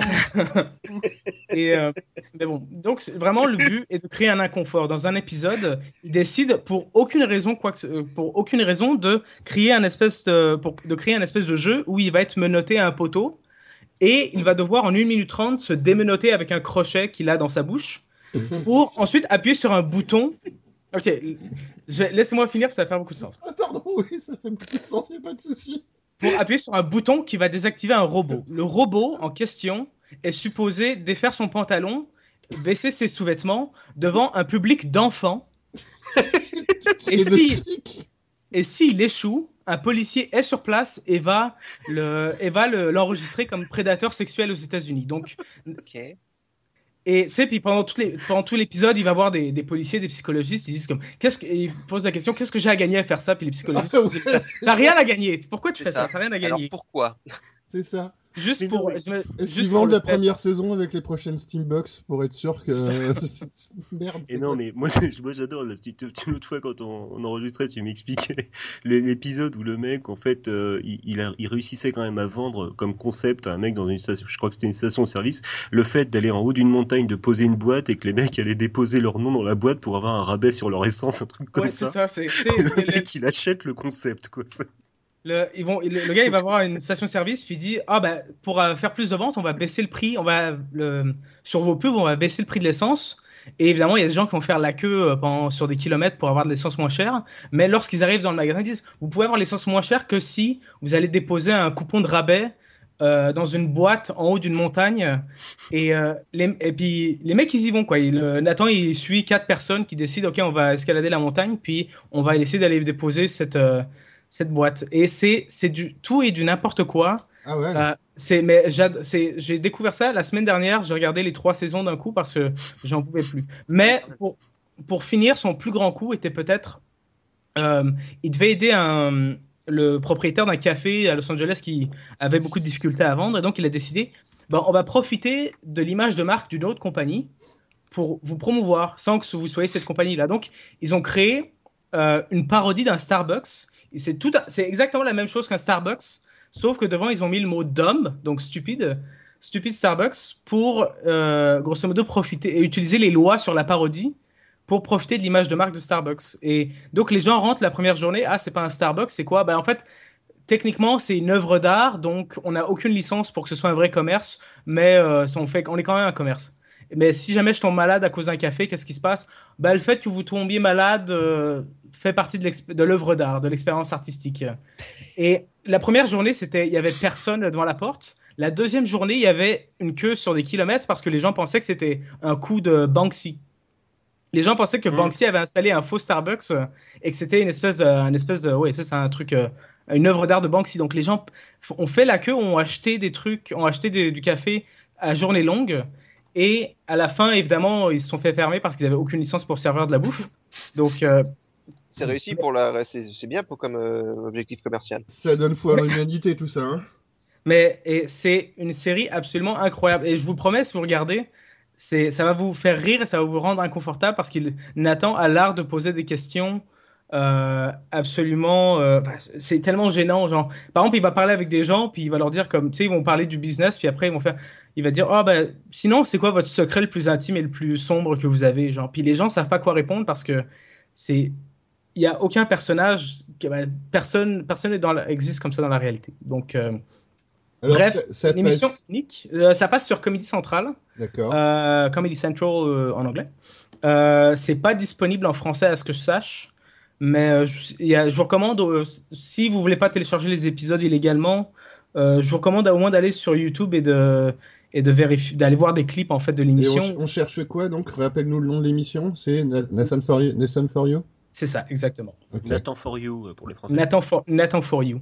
Et euh, c'est c'est du bonheur et c'est euh, de la crise de larmes autant que ce soit de l'inconfort ou du rire. Ah oui, j'ai l'impression que oui, qu'il y a une bonne crise de larmes. Euh, parfait, parfait, mon petit Milt. Euh, Choupi, t'avais un, un, un ou deux trucs dont tu voulais nous parler en plus de tes news? Oui, alors j'ai un, j'ai un petit jeu sur lequel je suis en ce moment qui s'appelle Kingdom, qui est un jeu qui est vraiment pas neuf, hein, qui a quelques années, enfin pas des masses, qui a deux ans, peut-être un, un an, euh, qui est un jeu en gros pixels, mais qui est extrêmement beau pour ce que Oh. c'est, euh, qui, euh, qui a une ambiance qui est incroyable et qui n'a aucune rejouabilité. C'est-à-dire, dans quel sens? Bah, C'est-à-dire qu'en fait, euh, quand tu auras réussi, si tu réussis, bah, ce sera plus la peine de tenter d'y rejouer. D'accord, et le but c'est quoi en fait? Moi, vas-y, fais, Un bon pitch. Ouais, Ah, refais un voilà. peu le pitch un petit Donc peu. tu es un roi ou une reine, c'est tiré aléatoirement au début de la partie. Euh, tu n'as qu'un seul pouvoir, c'est attraper des pièces et les reposer à un autre endroit. Donc bien évidemment, tu t'en sers pour acheter des paysans, tu t'en sers pour enfin des hommes, tu t'en sers pour acheter des fortifications, pour ce genre de choses. C'est en 2D euh, vu de façon plateforme hein, d'une certaine manière, c'est-à-dire euh, vra- vraiment 2D euh, vu de côté. Euh, et il y a un cycle jour-nuit, et lorsque la nuit vient, les monstres arrivent. D'accord, Et il- classique là. Et ils viennent rusher ton, ils viennent rusher ton château. Donc euh, la première nuit, euh, tu, euh, la première nuit, tu as réussi à choper deux gars. euh, un des deux t'en a fait un archer, l'autre t'en a fait un, t'en as fait un travailleur. tu T'as construit deux murs. euh, bon. Euh, et puis les monstres se montrent pas. La deuxième nuit, euh, les monstres commencent à arriver, mais t'as réussi. Il y a, il y a périodiquement des euh, périodiquement des petits campements avec des réfugiés que tu peux acheter avec les pièces. Bien évidemment, bah, les pièces elles sont pas infinies, hein, donc euh, voilà. Et euh, plus le temps passe et plus tu euh, plus tu dois euh, parcourir ton royaume entre guillemets hein, euh, pour choper des réfugiés, pour choper des pièces supplémentaires parce que tu finis par faire construire des camps, des des champs, tu finis par faire construire ce genre de choses, euh, renforcer les fortifications qui sont tombées pendant la nuit et puis tenter de faire une force d'invasion pour exploser. Il y a deux portes, euh, une de chaque côté. hein. Mais tu les joues tes persos, les, les persos Non, non. que- que t'as? Non, Non, non, c'est non, non, non, c'est non, tu- tu jeu de joues gestion 15. quoi. tu joues qu'un seul bonhomme euh, qui est sur son cheval. En plus, le cheval, il s'épuise, donc euh, quand tu cours, bah, au bout d'un moment, il finit par, euh, il finit par, s'épuiser, donc il avance plus qu'au pas. Et, et voilà. Et tu perds le jeu quand tu perds ta couronne, parce que comme tu es le roi, bah, si t'as plus de couronne, t'es plus le roi. Donc version roguelike que t'as perdu, t'es mort, tu recommences? Alors, voilà, tu recommences à zéro. Alors la difficulté, euh, il est extrêmement compliqué, extrêmement difficile en fait. C'est-à-dire que euh, j'y suis depuis plusieurs, euh, plusieurs semaines. J'ai réussi à détruire une des deux portes, mais pas l'autre. Mais il- là où il est surtout très intéressant, c'est son aspect, son aspect ambiance. C'est-à-dire que euh, le, premier jour, ça va. Le premier jour, il fait, il fait, il fait beau. euh, il fait beau. euh, il a la, musique guirette. bon, quand on commence à s'aventurer sous les bois, la musique, elle change, elle devient un peu plus inquiétante, mais enfin, ça reste raisonnable. Le deuxième jour, il fait moins beau. Il y a les nuages dans le ciel. Le troisième jour, ben, il y a les, il y a beaucoup de nuages dans le ciel et ça continue comme ça jusqu'au cinquième jour. Au cinquième jour, il pleut toute la journée. C'est-à-dire que le, le, le- les feux sont à moitié, euh, sont à moitié euh, étouffés. Et ça, c'est euh, scripté, c'est systématique. chaque fois que tu recommences le cinquième jour, il peut. C'est systématique. C'est systématique. Le, il, il pleut énormément. Il y a des grosses rafales de vent. Il y a tout ce genre de choses. Et quand la nuit arrive, la lune est rouge. Et là, tu prends une wag monstrueuse dans la gueule. Et si tu survis à la wag, Une wag le jour d'après, euh, ouais, C'est- c'est un, c'est un vocabulaire euh, Wa- Warhammer. C'est Euh, une wag quand même. Une vague. une grosse vague de, de, de monstres. Et Merci. si tu, sur, si tu survis à cette vague-là, le lendemain matin, il fait beau. Et c'est reparti pour 5 jours. Et si tu survis pas? Et ben, tu recommences. et ben, tu recommences. C'est un, jeu qui est, aussi. c'est un jeu qui est très intéressant graphiquement. C'est-à-dire qu'en gros pixels, ils ont réussi à faire quelque chose qui est vraiment magnifique. Je suis en train de regarder, il est subtil, ouais. Et euh, au niveau des musiques, il est tr- très très bien fait. C'est-à-dire qu'on sent l'inquiétude qui monte au fur et à mesure. Euh, c'est-à-dire euh, vraiment, c'est quelque chose qui est très très intéressant. Il a comme je vous l'ai dit, il a aucune rejouabilité. C'est-à-dire qu'il il ne, une fois que vous l'aurez terminé, si vous le terminez, c'est impossible de voilà, parce qu'il T'en sais rien, tu l'as pas terminé? Oui, sauf que, ouais, à moins qu'ils inventent quelque chose de totalement nouveau pour, un, pour une, deuxième, une deuxième saison, euh, je vois pas comment c'est possible parce que quand chaque fois que tu rates, tu recommences avec un nouveau tableau. Sauf que la nouveauté du tableau, c'est euh, bah, les, petits, les, petits, les petits tas où tu mets les fortifications sont placés à quelques pixels à côté, avant ou après. Ouais. Euh, voilà quoi. Donc il y a euh, euh, absolument aucune possibilité de rejouer. Le... Euh, C'est vrai que c'est assez joli. C'est sur quoi? C'est sur Steam. C'est sur D'accord, PC. c'est sur PC, c'est pas, c'est pas un jeu mobile. euh, Non, c'est sur PC, c'est pas un jeu mobile. Euh, voilà. Et, et effectivement, euh, le, le système est tellement bien fait que quand tu as survécu à la, la grosse vague de monstres, euh, eh ben, tu as, un sentiment où enfin, ça y est, ouf, ça- euh, ouf, ouf, on a survécu cette fois-ci. Le tout, c'est que cinq jours plus tard, ça recommence et Oui. les vagues de monstres deviennent de plus en plus énormes. Il y a un côté, il y a un côté Tower Defense, en fait, un petit peu.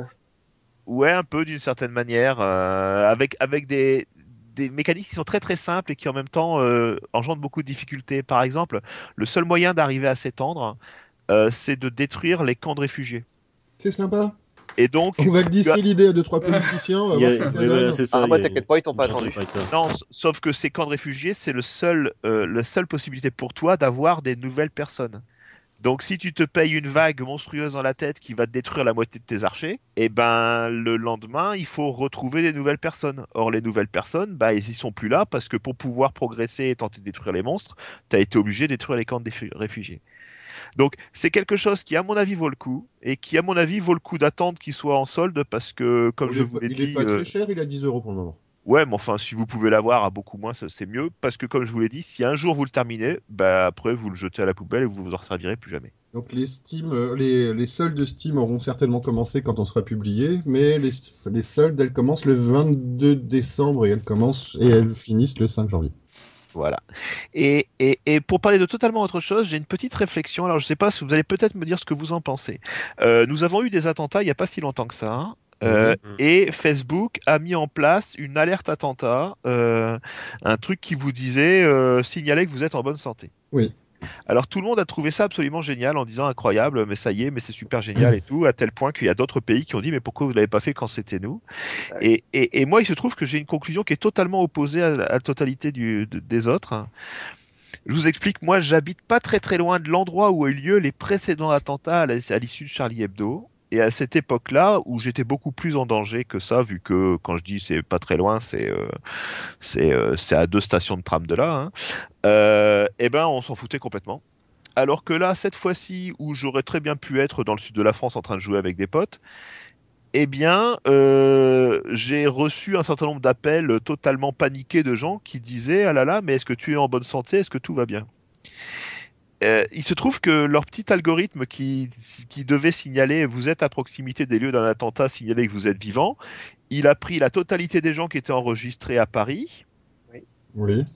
et il les a tous signalés comme étant potentiellement morts dans un attentat. Non. Ah non, bah, non, bah non. écoute, euh, Je suis pas d'accord avec toi là-dessus. Ouais, non, là, sur ce coup-là, non, non. Moi, je l'ai eu hein. et je m'en suis servi du machin. Et moi, je peux te dire que si tu veux, cette soirée d'attentat, je l'ai vécue. J'ai passé, euh, bon, pas pour moi, mais euh, accompagné d'une copine qui avait été euh, blessée lors des attentats.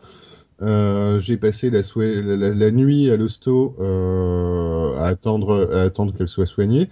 Euh, où j'ai fait aussi le standard euh, et euh, les, euh, Non, les nouvelles Facebook pour le truc. Ça a sécurisé euh, beaucoup de personnes. C'est-à-dire Ouais, que. mais ça a, ça a paniqué beaucoup de personnes aussi. Mais non, parce que moi, n'importe je- qui qui écoute les infos, qui, euh, qui regarde Internet ou qui voit un post Facebook, parce que si tu as l'alerte attentat, tu vas avoir des posts de Facebook qui vont en parler à droite à gauche, tu vas avoir des infos à droite à gauche. Tout le monde aurait pu paniquer et je pense que ça a, Mm. été, ça a été au contraire euh, apaisant pour pas mal de personnes plutôt que euh, effectivement avoir à appeler parce que tu habites à Paris, euh, à avoir à Bah, tu appeler peux me euh, rappeler la superficie de Paris, tu peux me rappeler le nombre de personnes qui vivent dans Paris. D'accord, mais, et- mais Non, plutôt que que d'avoir appeler. mais laisse-moi les- s'il te plaît, s'il te plaît.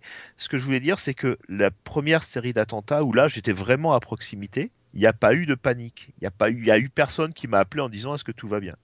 Là où j'étais à euh, 10 bornes de l'endroit où ça a eu lieu, il y a eu des gens qui m'ont appelé en disant est-ce que tout va bien. Le, donc, contexte était très différent. Ouais, Donc, voilà. je, je- je pense, je pense, je pense qu'il va falloir un petit peu affiner les algorithmes Ah, mais on est d'accord. pour que les gens qui ont une probabilité de se trouver à proximité soient effectivement signalés comme euh, Mais non, plus, attention, vous avez, vous étiez à proximité, signalez que vous êtes toujours vivant. Je suis pas d'accord, Choupi. En plus, Facebook ne disait pas, euh, ne disait pas, te signalait pas comme quoi que ce soit. C'était toi, tout le monde avait un, un pop-up sur sa page Facebook en disant si vous êtes dans le coin, signez pour moi, euh, taguer pour dire que vous allez bien. C'était, c'était même pas, moi, c'était pas, euh, ça envoyait pas des messages aux gens pour leur dire attention, euh, quelqu'un que vous connaissez à Paris, souciez-vous pour lui.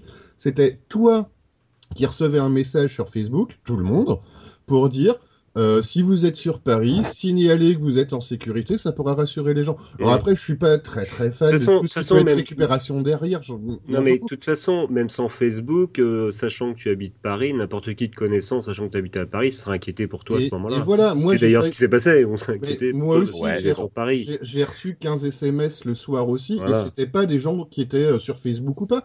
J'ai eu euh, voilà. plein de gens qu'on connaît, des gens du forum, etc., euh, qui, Hum. qui, qui m'ont envoyé un message en disant Tiens, t'es à Paris. Euh, Genre, je sais que en plus, c'est un vendredi ou un samedi, tu sors, ça peut être les coins que tu fréquentes, et bien voilà, je prends tes complètement. nouvelles. Et je trouve que, euh, justement, plutôt que. euh, moi, on était plutôt occupés, là, nous, à donner des nouvelles qui étaient plus importantes que ça. Euh, aux proches, aux proches de la personne euh, qu'on attendait, euh, c'était euh, c'était pas mal plutôt que d'avoir envoyé euh, 150 000 SMS à tout le monde en disant je vais bien. Hum, Ouais. Moi, je- moi, dès que j'ai eu, après c'est con, c'est un réflexe, dès que j'ai, Mm. dès que j'ai su ce qui se passait, et ça a été relativement rapide pour ma part, euh, j'ai fait un post, Yuki, je pense que tu t'en rappelles. Ouais, bah J'ai ouais, fait- euh, J'ai fait un post pour dire euh, si ça intéresse quelqu'un, tout le monde, tout, moi, tout va bien, nous on n'est pas touchés. Et l'alerte, l'alerte Facebook, elle est arrivée après. Ça a évité, voilà, à plein de personnes de d'appeler, de se faire du souci. Tu pouvais taguer, puis après, tu vas toujours appeler, tu vas toujours appeler tes proches ou les, les plus proches. Euh, Mais euh, moi, j'ai été content de savoir à, à un moment que pas forcément toutes les personnes que j'aurais pu appeler, parce que ben voilà, des contacts sur Facebook, je sais pas, j'en ai 500, je me serais pas, j'aurais pas appelé tout le monde, de voir les, euh, les gens qui au fur et à mesure te disaient bah ouais, bah voilà, il habite dans le coin, c'est pas mon meilleur pote, mais je suis quand même rassuré. Bah, euh, après, c'est flippant, ouais, c'est flippant quand t'as pas le message. C'est d'autant plus flippant, mais au Mm. moins t'appelles pas 4000 personnes, t'appelles ceux qui n'ont pas, qui, qui ont pas été tagués. Bon, Ouais, ça- au, contraire, au contraire, au contraire, Facebook a aidé parce que je vois dès que j'avais quelqu'un, euh, je, je, même sur sa page Facebook en disant voilà machin est en sécurité, je l'ai euh, voilà et Ouais. voilà. Je suis entièrement d'accord. Au, con- au contraire, ça, ça a vraiment aidé justement Ah, à, à calmer D'accord, que d'accord. Bon bah, Euh, adjugé vendu alors. Après, par Alors, sur le- sur alors, le- il- bon bah, il va peut-être falloir que je m'intéresse à la vie des gens alors. hein. Non, mais par contre, après, sur le, sur le truc où. Parce que moi j'ai appelé personne en fait. sur oui, mais, truc mais il me semble que sur ta page, euh, Choppy, il me semble que j'ai noté que je t'avais eu et que t'allais bien. Hein. Ouais. Mais il me Et- semble, hein, parce que- Et donc, ouais, et, et après, par contre, sur le truc où ça peut être, on peut le reprocher, il y a eu des reproches là-dessus, euh, c'est euh, pourquoi on n'a pas eu un truc comme ça quand il y a eu euh, 100, euh, 100 morts en Syrie, un attentat à tel endroit, un Euh, Pourquoi bah, Juste, euh, si je peux, juste, ça n'a pas été fait juste pour Paris. Hein. Ça, ça a commencé, euh, ce, ce truc-là de, euh, de taguer pour dire qu'on est en, en sécurité. Ça a commencé lors d'un séisme, euh, je Ouais. pense, en Amérique du Sud où. euh, Et donc, Tout en à Asie. fait, mais ça, mais ça a pas été fait quand il y a eu, ça a pété à Bagdad ou Beyrouth, je sais plus. voilà. Donc les Euh, polémiques, elles sont bonnes. Après, ça, dé- après, oui, ça, va ça- dépendre, ça va dépendre aussi euh, ce que j'ai du, du nombre de personnes sur Facebook. Peut-être aussi que euh, voilà, c'est peut-être beaucoup moins fréquenté dans certains pays Facebook parce que nous, on est quand même privilégiés dans un pays occidental où il y a quand même pas mal de gens connectés. J'en sais rien, j'ai jamais mis les pieds là-bas, donc je voilà, c'est juste une supposition. Non mais même si c'est des capitales, au niveau de, de la culture, euh, de la culture des gens, peut-être que les gens fréquentent moins Facebook, j'en sais rien, hein, Bon, j'en sais rien bref, du tout. Mais je pas, ça. ça va, ça va se développer à l'avenir, hein, je pense que. Et donc, Alors après, faut que ce soit, faut que ce soit pas pour n'importe quel cas, n'importe quel truc. Moi, pour le coup, pour avoir été un petit peu le nez, euh, le nez dans une soirée pas très drôle euh, ce soir-là, euh, ça m'a sécurisé, ça a sécurisé des, sécurisé des gens pour moi. Ouais. Euh, je trouve, ouais, voilà, c'est euh, bon, pour le coup, c'était pas mal. fait. On- Non, moi j'ai trouvé ça très bien aussi. Très bien parce que bah voilà, c'est une façon simple. Effectivement, vu que quand même on est beaucoup sur Facebook, c'est une façon simple Ouais. d'être euh, instantanément rassuré. Moi, effectivement, j'ai eu le réflexe d'appeler des gens et ensuite j'ai vu ça euh, et du coup euh, ça, ouais, ça, ça tranquillise quoi. Ça tranquillise. Et eh puis ben- effectivement eh ben- le eh ben, tant pis pour mon point de vue.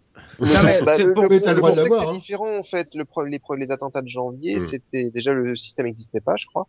Et ensuite, euh, les attentats de janvier, c'était localisé au journal. Euh, puis, là, c'était je, des je parle, je parle de ce qui a suivi, hein, pas de Vincennes. hein. Oui, oui, non, mais après, si tu veux, c'est pareil. C'est, ça tirait pas dans les rues. C'est, euh, Ah. c'est- c'était pas moi. Moi, euh, moi, ils, ils étaient cloîtrés. Non, après, je, moi, il y a pas. moi, on va- moi, on va- mon point de vue, c'est que l'effet secondaire, ça va être que avant, quand on donnait pas de nouvelles, ça voulait dire qu'on n'avait rien à dire. Maintenant, quand on donne pas de nouvelles, c'est que potentiellement on a un problème. Voilà, c'est ça. mais On passe de no news is good news à besoin- euh, ah là là, il a rien dit, T'as il a pas pas, besoin de il a pas Facebook signalé pour ça qu'il était vivant, donc il est voilà. T'as pas besoin de Facebook pour Je ça. pense, je pense qu'il y a un aspect paniquant qui va se développer avec ce genre de choses. C'était la Mais bon, après, on, après, on verra ça, on verra ça. Allez.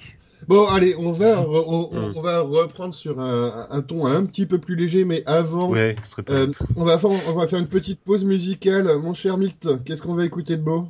Alors, on va écouter You Live Only Twice de Nancy Sinatra, sorti en 1966. You only live twice. Bah, c'est Ah, écrit y a You Live Only. Twice. C'est... Qu'est-ce qu'il y a écrit sur le conduit? C'est You Only Live Twice? Moi, j'ai copié-collé ce qu'il y avait sur YouTube. Me faites pas chier de Ah, copier-coller, c'est You only live twice. C'est la- Ah. le générique du James Bond. de- You Only Live Twice, d'accord. On voilà. bon, qui- qui écoute c'est une qui- musique. Bon, on écoute une musique. Allez, une chanson.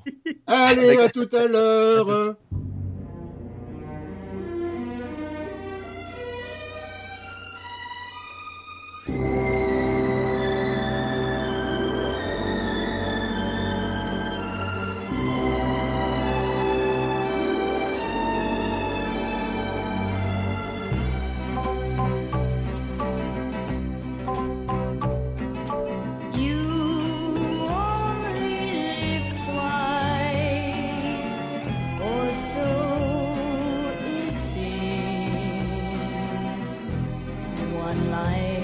for yourself and one for your dreams.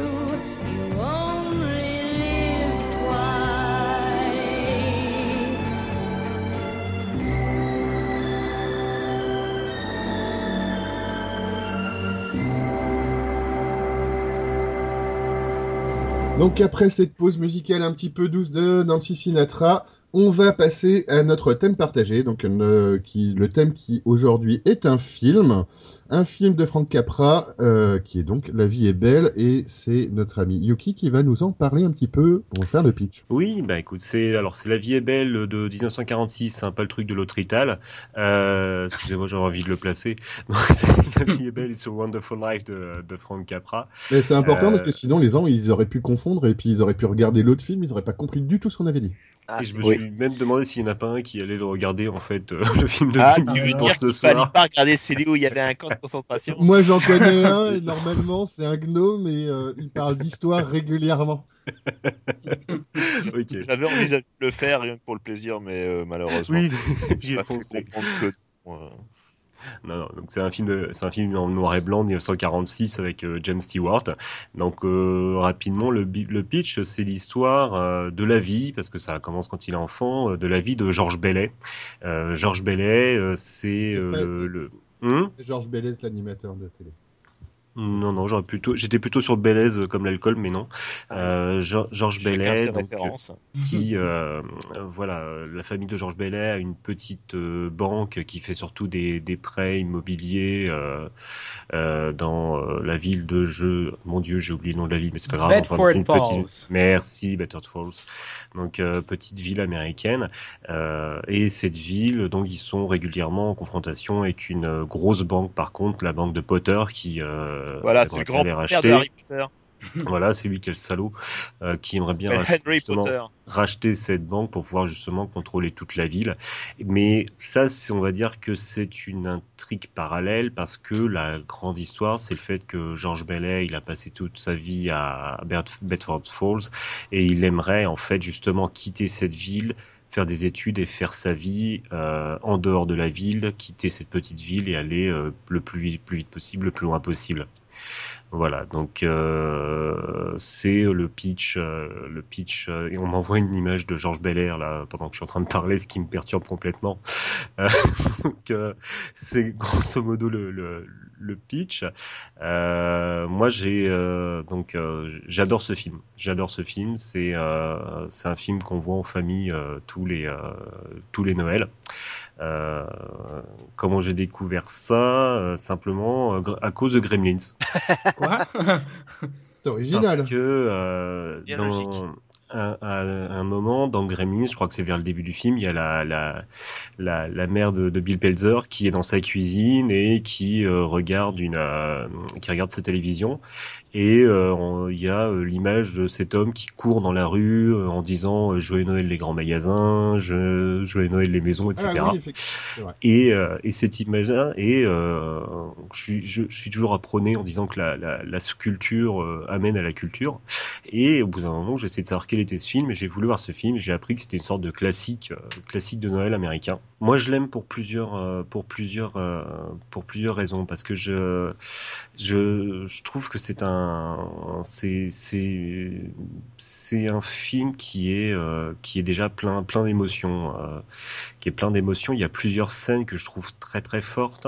C'est qu'on a le droit de spoiler vu que c'est un vieux film pas? Bah, qu'on car- a le bah- droit de raconter l'histoire quand même parce que Le film a près de Ouais. 70 ans. hein, juste- Ouais, après ouais, c'est les ça, gens, ouais, tout à les, fait. les- les gens l'ont peut-être pas vu. Après, est-ce que on, on laisse découvrir un petit peu le truc ou on raconte vraiment euh, voilà, le- C'est peut-être dans la façon dont c'est fait que c'est euh, c'est intéressant de le voir plutôt que dans Ouais, le, le thème. Enfin, c'est, euh, c'est, de toute façon, c'est, c'est, c'est un film qui est sur toute une vie en fait, même si la, la, la, la, séquence où il est adulte est beaucoup plus, beaucoup plus longue, mais il y a, y a, on- voilà. on- et moi, c'est cet assemblage, ouais. c'est très fort, toi, qui, euh, qui- Raconte un peu l'histoire quand même pour pour dire que ben pour euh, redécrire euh, plutôt que ce que t'as aimé. bah, en quoi pourquoi déjà on on, l'a choisi pour cette cette émission là. Bah, déjà, parce que c'est le film de Noël, vraiment, c'est le, le, le classique de Noël américain. Et, et- D'accord. et quel rapport avec la saison? Tu veux dire que c'est bientôt Noël? Oui, c'est demain on a dit. C'est euh, voilà, c'est euh, ça c'est un peu c'est un peu compliqué de balancer comme ça justement sans raconter toute l'histoire sur pas mal de, de, de choses. Euh, le, le, film il est en plusieurs, il est en plusieurs temps. Donc euh, il y a, y a l'enfance, il y a la vie euh, en, en tant qu'adulte. Il y a toujours cette opposition avec Potter qui veut essayer de, de gérer la ville. J'ose pas faire le, le, le, pitch spoiler. Je vais Ouais. oser faire le pitch Ouais, spoiler. Voilà, Et je vous emmerde. Et je vous emmerde aussi. Euh, donc, euh, c'est l'histoire. Voilà, le, film va raconter l'histoire d'une personne que tout le monde aime. Le, film commence sur les euh, sur le fait où tout le monde aime George Bailey. Euh, dit du bien de lui, c'est les premières, toutes les premières images, ça passe d'une image à une autre où tout le monde dit heureusement que George Bailey est là, heureusement que George Bailey est là. Et en fait, le début de l'histoire va être que on va envoyer un ange gardien à cet homme-là parce qu'il risque de faire une bêtise, il risque de faire une connerie, on ne sait pas trop pourquoi. Une partie du film va raconter, euh, va raconter toute la vie de cet homme-là, ce qu'il a fait, les choix qu'il a fait, euh, pourquoi, et ce qui fait que les gens peuvent l'aimer. Jusqu'au moment, et après, euh, même si c'est euh, c'est un peu spoilé, ou au moment où euh, Oui, il va oui, faire une, il va faire Voilà. une connerie et euh, son ange gardien pour lui euh, pour lui montrer que Bon, c'est vraiment il- une connerie. Je pense qu'on veut y aller. Il, veut- il va faire une tentative de suicide en fait. Voilà. Et Voilà. au moment où il va le faire, il va lui montrer ce qu'aurait été la vie s'il avait jamais existé. C'est ça qui rend un peu le film beau. Donc on spoil le principe, mais euh, ce que je pense qui est intéressant à regarder dans le, dans le film, c'est la façon dont c'est construit, ce qu'on voit et Voilà. euh, Ah bah, ce qui ce qui est intéressant aussi, c'est que c'est le premier à avoir fait ça. Et depuis, il y a à peu près euh, 800 euh, séries, euh, films, Mhm. dessins animés et tout qui a repris le même principe du ah ouais, Mhm. mais euh, tu te crois nul, mais regarde ce qui se serait passé si tu n'avais jamais été là. quoi. C'est euh, et Voilà. c'est- c'est le prototype. La le- première, en plus, coupure sèche à un moment où tu te fais, tiens, il y a une histoire, et Mm. à un moment dans le film, on arrête tout. Moi, ça me fait penser un peu à Fight Club, mais euh, de façon complètement différente. Mais tu, tu suis une histoire au début, puis pouf, tu redécouvres, tu, tu, euh, à un moment du film, tu découvres euh, l'autre, l'autre versant, euh, l'autre, le revers de la médaille, en fait. Ouais, parce que le, en fait, c'est pour ça cette dernière partie du film qui est pas forcément la plus intéressante, on va dire narrativement, mais très intéressante au niveau construction. Euh, c'est une partie, euh, en fait, un- on a l'impression de tomber dans un épisode de la quatrième dimension. Et euh, c'est euh, parce que tu parlais de euh, Choupi, du fait que ça avait été repris euh, 15 000 fois. Il faut savoir que ce film, c'est une, euh, ça a été euh, repris dans, bon, dans Gremlins, bien sûr, par, par cette séquence, mais aussi euh, dans, dans, dans Gremlins quand il y a la, la, la vieille euh, qui euh, qui euh, au début du film celle qui passe par la fenêtre là dans- sur, le- sur la chaise dans, dans Et- et Gremlins. Et c'est là que je me rends compte que j'ai pas de son gizmo, que je me le note pour la prochaine fois. Merci. Ou euh, la vieille qui gère la ville et qui envoie chez la nana qui est avec ses gamins qui a faim, bah c'est euh, la Potter, euh, c'est l'équivalent féminin de Potter dans Gremlins. Euh, euh, George Bailey, il est dans un dans dans dans, cet univers fin années 40 début enfin fin années 40, et il sert aussi il est entre deux nanas en fait entre Marie et l'autre je sais plus comment elle s'appelle Oh, Violette, Violette. Et euh, on est un petit peu aussi sur. euh, c'est aussi une, une des, des influences pour la, la BD américaine Archie, euh, Retour vers le futur. Quand euh, dans le film euh, La vie est belle, euh, Georges Bailey revient euh, vient dans un monde où il n'existe pas parce qu'il n'est jamais venu au monde. Potter a récupéré toute la ville. Et La ça ville s'appelle est- Potter City, ça d'ailleurs. s'appelle Potter, Ouais. voilà, Potterville. La ville, euh, elle est complètement dépravée. euh, Il y a des cabarets, il y a de la criminalité. C'est complètement retour vers le futur 2 quand Biff. Tannen a pris Hill Valley en main. Euh, ça va très loin. Il y a énormément dans des dans des séries télé, comme tu as dit, Choupi, dans des films. Ce film a été hyper référencé jusqu'à Dragon Quest 9, euh, le jeu vidéo japonais, où euh, qui comme Dragon Quest 9, qui commence par la discussion entre deux entre plus entre deux anges, euh, qui est une discussion qui renvoie directement à la, à la discussion du début de La Vie est belle. Que on aurait, qu'on avait un peu spoilé, mais c'est pas grave. Ouais. On, fait le, on fait le tour de. ta- T'avais quelque chose à rajouter On fait le tour de Je table. ra- que rajoute juste que la, la, il y a, non, bah, je le dirai à la fin, parce que c'est la, la... Oui, vas-y. Voilà, tu, vas. qu'est-ce que t'en as pensé, toi Eh ben alors moi, la première fois que j'ai regardé, je me suis fait chier.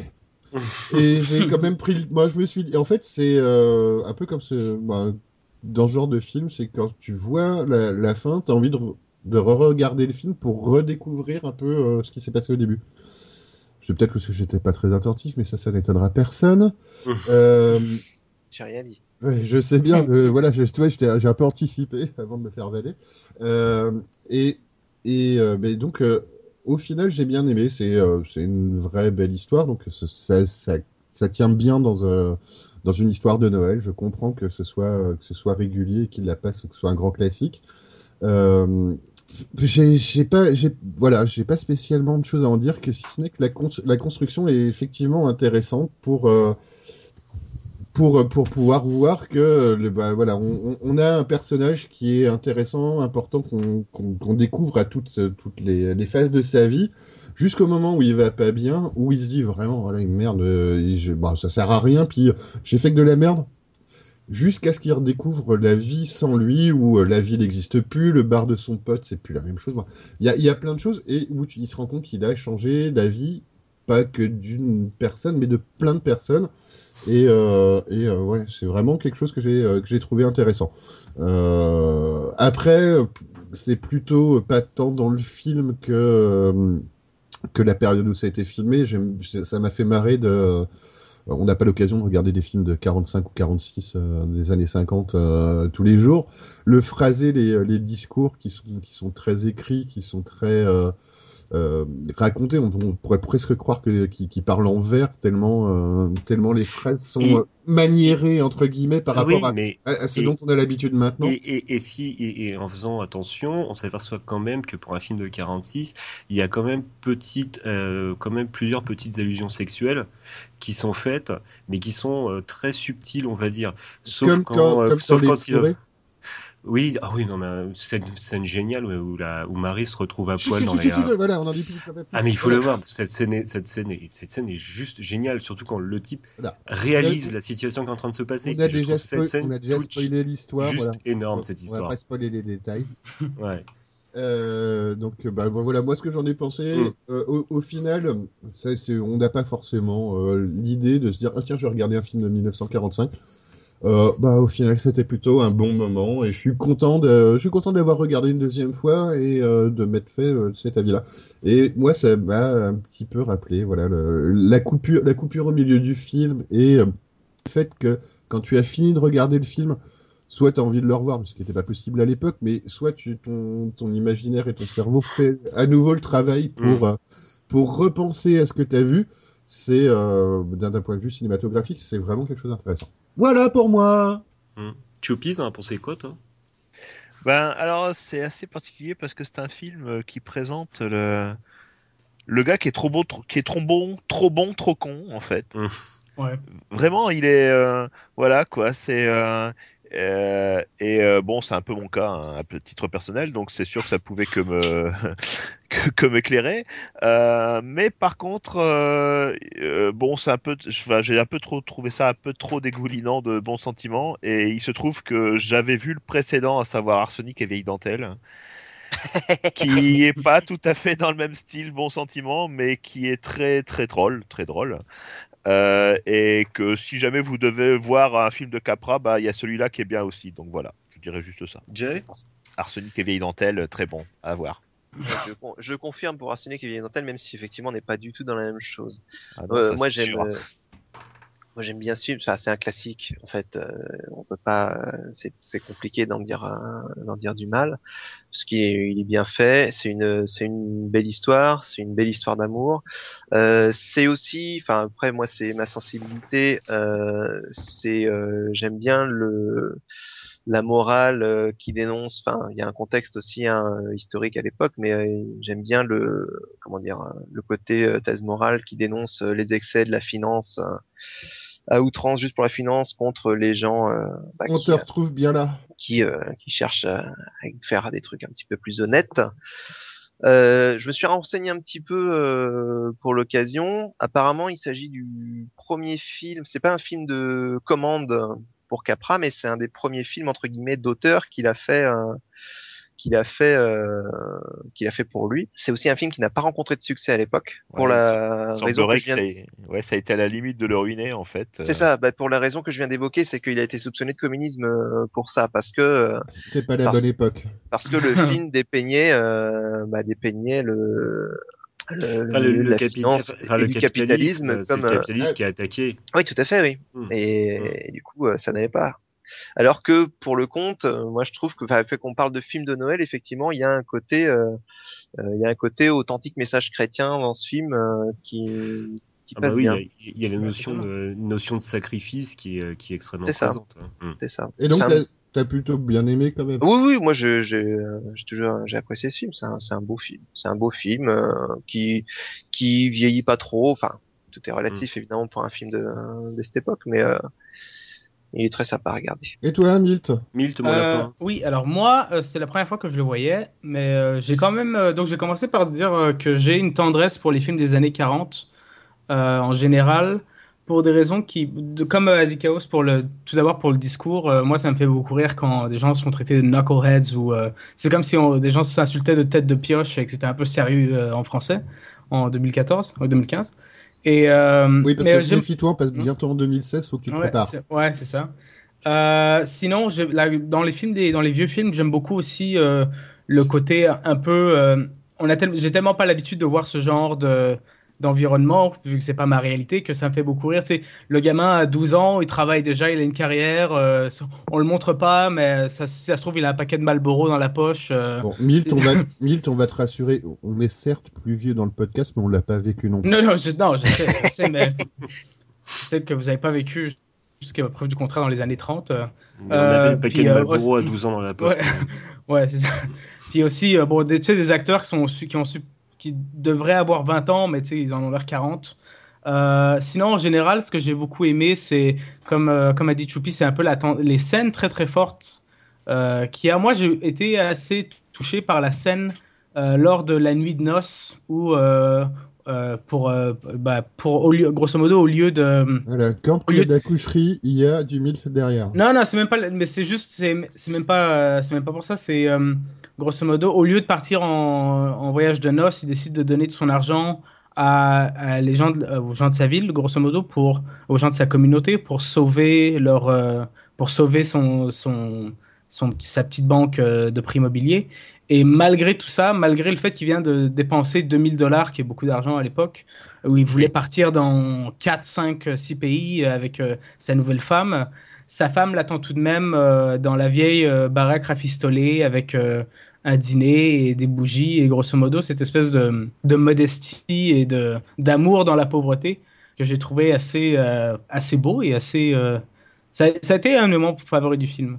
Euh, sinon euh, le message est très très très touchant. Évidemment on, peut on peut n'être qu'avec euh, George Bailey. Donc évidemment Potter euh, et le connard absolu mais euh, Ah, il y a mais des je- gens qui assument de dire non, moi je trouve que Potter c'est un mec bien et je suis sur le côté. Et, et, et, et quelque chose qui était quand même assez, euh, assez euh, inédit pour l'époque, qui fait que le film n'a pas trop plu non plus, c'est que le méchant n'est pas puni. Mais ça, je laisserai les gens le découvrir. Mais bref, en tout- bah, j'ai beaucoup aimé. euh, ce- bon, c'est dur, de donner un avis un peu contraire sur ce film-là parce qu'il est, il est, il est assez euh, bon dans son histoire et euh, c'est ça que j'aime beaucoup aussi dans les films des années 40, c'est que par rapport aux films des années 30 et des années 20, on passe vraiment d'une histoire qui est plus du théâtre filmé à du film, que, ce que je trouve très intéressant et très beau à voir. Donc, euh, euh, je le recommande si vous l'avez pas vu euh, ces dernières euh, 70 années. euh, euh, c'est à voir. Là, il reparle pour nous, hein, niveau âge. Bon, donc, euh, le mot de la fin pour mon Le Yuki. mot de la fin, juste pour dire que je, bon, je pédalais un petit peu quand j'ai essayé d'expliquer, parce que euh, quand je parle de ce film, je parle beaucoup Faut bien au que niveau, alimentes au l'électricité niveau, chez toi. au niveau, au niveau, euh, pourquoi il y a un souci au niveau électrique? Oui, j'ai pas compris tu- le coup de l'électricité. on a, dit, on a Oh, dit qu'on n'expliquait pas les blagues. Oh merde, ouais, non, j'ai cru qu'on m'entendait plus pour ça. Voilà, parce que euh, euh, je trouve que une des forces de ce film, c'est qu'on entend, c'est qu'on sent à certains moments vraiment la la douleur. En fait, et c'est ça au niveau du jeu d'acteur fabuleux, la, la douleur en fait de de, de, de on va dire de, de l'homme qui souffre de ne pas réussir à, faire ce qu'il veut autant pour lui pour ce qu'il aime dans la vie. Et je renverrai du coup, et on sent réellement cette douleur. Le jeu d'acteur est juste génial. Et je renverrai à une phrase du, film. euh, bon, c'est pas vraiment un spoil, mais qui qui pour moi résume bien ce film. C'est une, une phrase du film qui est un homme qui un homme n'est pas raté quand il a des amis. Et merde, je suis un raté. hein. Bah écoute, on voulait pas te le dire. ben ouais, c'est ça. Merci Yuki. Donc c'est la fin de cette émission. Ah, sur ces bonnes paroles. Sur Et cette la fin et ses amis définitive. est fini. la fin définitive. Je pensais au moins essayer de faire un podcast avec eux, c'est foutu, c'est plié. Bon, donc oui, c'est un film qu'on vous recommande, c'est un classique, euh, ça colle bien avec la période, on a vu des trucs pas très jolis, pas très joyeux. Euh, voilà, ça, ça peut, euh, ça peut, euh, ça peut être Ça un peut truc un peu bien. léger. Voilà, ça fait du bien. Faire du bien. Je suis, je suis assez d'accord, c'est, euh, c'est, euh, ça, ça fera du bien, tout le monde pouvait le regarder tranquillement. Euh, puis ça changera, ça changera des films qu'on voit 10 000 fois à Noël. Hein, donc, euh, Oui, celle-là, ça fait guère que 70 fois qu'on le voit à Noël. quoi. Oui, non, mais pas chez nous, donc on évitera les Astérix euh, et compagnie en dessin animé. euh, donc euh, ça, ça peut être pas mal. Vous pouvez vous le regarder euh, tranquillement euh, avant le réveillon, après le réveillon, etc. etc. Alors, on peut dire que pour ceux qui ont Netflix, il est dispo sur Netflix et donc ils peuvent se C'est là où je l'ai regardé avec plaisir. Hmm. Bon, très bien. Et Donc, sinon, il, il est en anglais sur YouTube. euh, et sinon, il est en DVD, tout ça. hein, je pense que vous n'aurez pas de en mal à... VHS. En VHS. Et sur film 35 mm. vous aurez vous aurez pas de mal à le trouver. On va faire une petite conclusion euh, un petit euh, rapidement sur euh, un petit euh, un petit retour sur cette année 2015 niveau film, euh, niveau film, jeu, euh, bouquin, etc.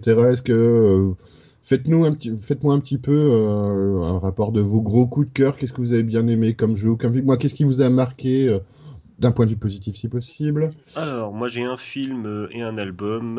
Cette année, mon film de l'année, ça, aurait- ça aurait été Turbo Kid. Et mon, mon album de l'année, ça aurait été bah, le mini-album Pineapple pour Pineapple. Voilà. Est-ce qu'il y a quelqu'un d'autre que toi qui a regardé Turbo Kid? Oui, je pense que oui.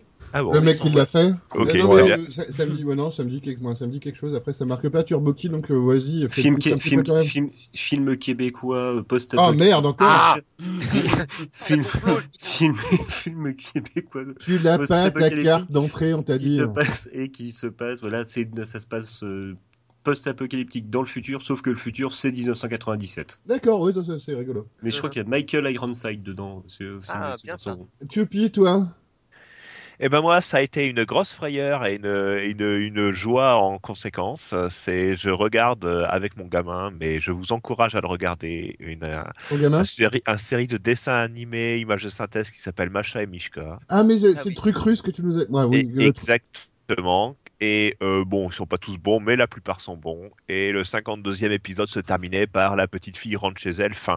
Et là, on s'est dit, eh merde, c'est la fin. Et ils ont fait un 53e épisode avec le début de la saison suivante. Et voilà. Donc, Alors, mais La petite ouais, fille re- est rentrée chez elle, mais ses parents sont morts. Non, elle est rentrée chez elle, mais elle a foutu en l'air le train et donc ils font demi-tour pour la redéposer au fin fond d'un re- re- redécris un petit peu Tupi quand même pour, euh, pour faire connaître aux gens. c'est- très, très, c'est très très russe, mais alors vraiment très très russe. Oui, Tout c'est est pas- russe dedans. C'est une pas petite fille qui a été envoyée au fin fond d'un kolkhoz euh, au milieu de la Sibérie euh, parce que c'est une peste. Et, euh, et elle est dans une ferme où elle est toute seule visiblement. Et puis elle se pomme, elle tombe sur un ours qui est un ancien champion de cirque, jongleur, etc. Et qui est là pour sa retraite. Et qui est un bon nounours, moi, qui est, Ah ouais, un vraiment, qui est vraiment le nounours pato, sympa. euh. Alors en fait, c'est l'image des parents raisonnables et euh, elle, c'est euh, c'est une saloperie. Donc euh, à, à voir, c'est très très sympa. Alors, ouais, je rajoute, je rajoute un petit peu. Donc, c'est en russe, a priori, ça n'a pas été traduit, mais Si, il y a la version française qui existe, qui passe sur France 2 en ce moment. c'est. Ouais, bah, tant mieux. Mais après, moi, j'avais vu qu'un épisode que tu, que tu m'avais montré, tu m'avais conseillé. Euh, a, a priori, même si c'est du russe, on a un peu rien à foutre, c'est pas Ah grave. C'est, il y a pas beaucoup, il y a pas beaucoup de par... bon, y a pas beaucoup de paroles où euh, les, euh, les scènes, les actions montrent suffisamment ce qui se dit à côté pour que tu puisses comprendre. Euh, moi, j'ai beaucoup aimé. Bon, j'ai pas vu grand chose, mais j'ai beaucoup aimé. Il y a eu euh, bon, la direction artistique est rigolote. euh, les, euh, Ça bouge bien, les. euh, ça, ça bouge, ça bouge bien. C'est bah ouais, c'est moi parce qu'on a plein d'adultes, l'air de rien, qui écoutent l'émission. Donc il y a eu plein de, me- de, de personnes qui ont des gnomes. Donc euh, ouais ouais, regardez euh, regardez-le. Je pense Je que c'est les miens regardent, hein, ils aiment bien. ouais ouais, c'est euh, c'est vraiment sympa. Moi j'ai pas de gnome, mais euh, mais c'est Macha euh, et l'ours, Macha et Mishka, Macha et Medved, selon euh, la version que vous allez euh, trouver. next. Ah bah next, battez-vous. Ah, bah, tes coups de cœur. Euh, alors, euh, 2015, euh, niveau film, Euh, J'aurais attendu le 31 décembre euh, pour voir si j'aurais eu la chance de voir Star Wars ou le nouveau Tarantino. le mais bateau pour le à moment, la fin. Le bateau Star Wars. Donc, pour, euh, pour le moment, je veux dire euh, Mad Max Fury Road, ça a été euh, avec l'accent français. Mad Max Fury Road, ça a été euh, très euh, Road. ça a été- Road, Fury Road. Road, ça a été très, euh, je j'en attendais pas beaucoup, puis ça a été un de mes coups de cœur parce que c'est simple, c'est efficace, euh, ça va droit au but et c'est très très bien réalisé. Euh, pour les albums de l'année, euh, mon favori, mon idole, mon euh, mon tout, Noel Gallagher, de Ah bah, guitariste, évidemment. guitariste du, de l'ancien groupe Oasis, qui a sorti un deuxième album solo qui s'appelle Chasing Yesterday, que j'ai pu voir en concert et avec qui j'ai pu parler euh, 30 secondes sans ses lunettes de soleil. Donc ça m'a fait. lui as dit un- quoi Parce que ça, c'est ça qui est important un peu dans l'histoire. Qu'est-ce que tu lui as dit Qu'est-ce qu'il t'a dit Il t'a dit Je ai- va chier. Euh, non, non, je lui, Il je a dit bonjour, où sont les toilettes Et l'autre, il a répondu euh, j'en sais rien, tu sais, je suis célèbre, casse-toi. Voilà. Non, non, non. Ce qui- ce qu'il m'a dit et ce que je lui ai dit va rester entre nous deux. Oh, c'est Et, euh, mignon. Et il a euh, dit euh, les filles sont moches et ils ont pas ma marque de club. Mais bref, en tout cas, bon, ça, c'est- ça c'est un peu un truc euh, assez particulier pour euh, moi personnellement, vu que c'est un peu euh, Ton mon idole et c'est oui mon phare, mon euh, mon ma colonne dans ma vie. euh, c'est En fait, euh, en fait, non- il a dit Je ah, croyais c'est que toi, c'était le moi. Milt de Chaos Theory. non, bref, en tout cas, donc c'est vraiment, euh, je sais pas, c'est un, c'est un artiste que j'affectionne beaucoup et euh, j'étais très content de voir son deuxième album solo sortir. T'as fait rappel le titre? Chasing Yesterday.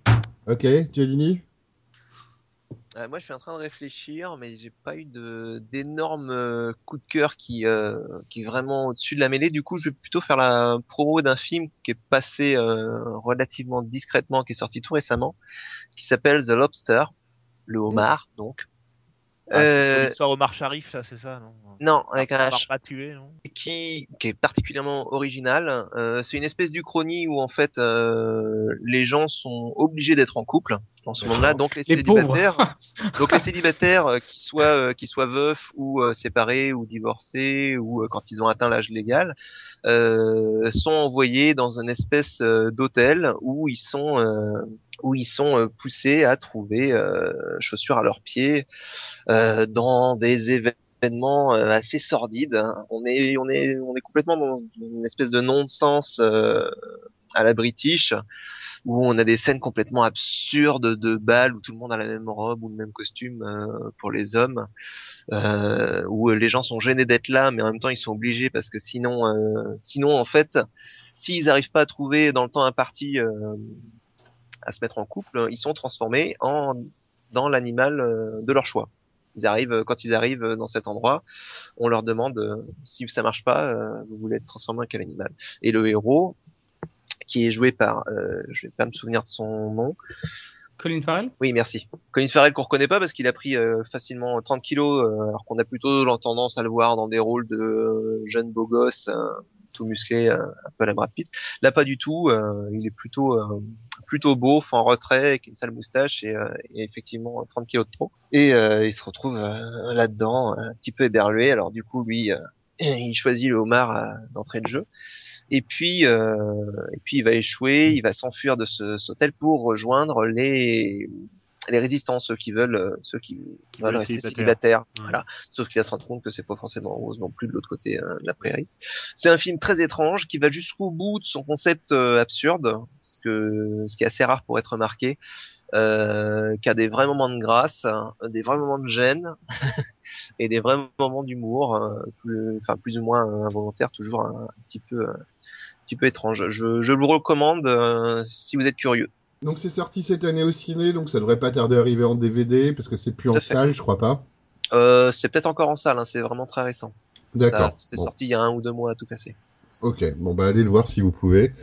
Euh, moi je vais le faire un petit peu côté euh, côté côté jeux vidéo.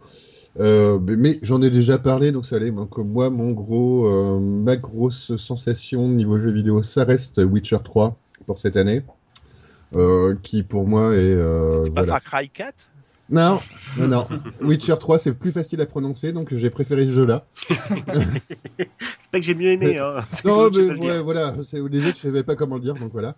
Euh, non, non, vraiment, euh, c'est un jeu en plus que je que j'ai recommencé. Et je reprends le même plaisir. C'est euh, c'est rare que je recommence des jeux, donc là, je le refais et j'aime beaucoup.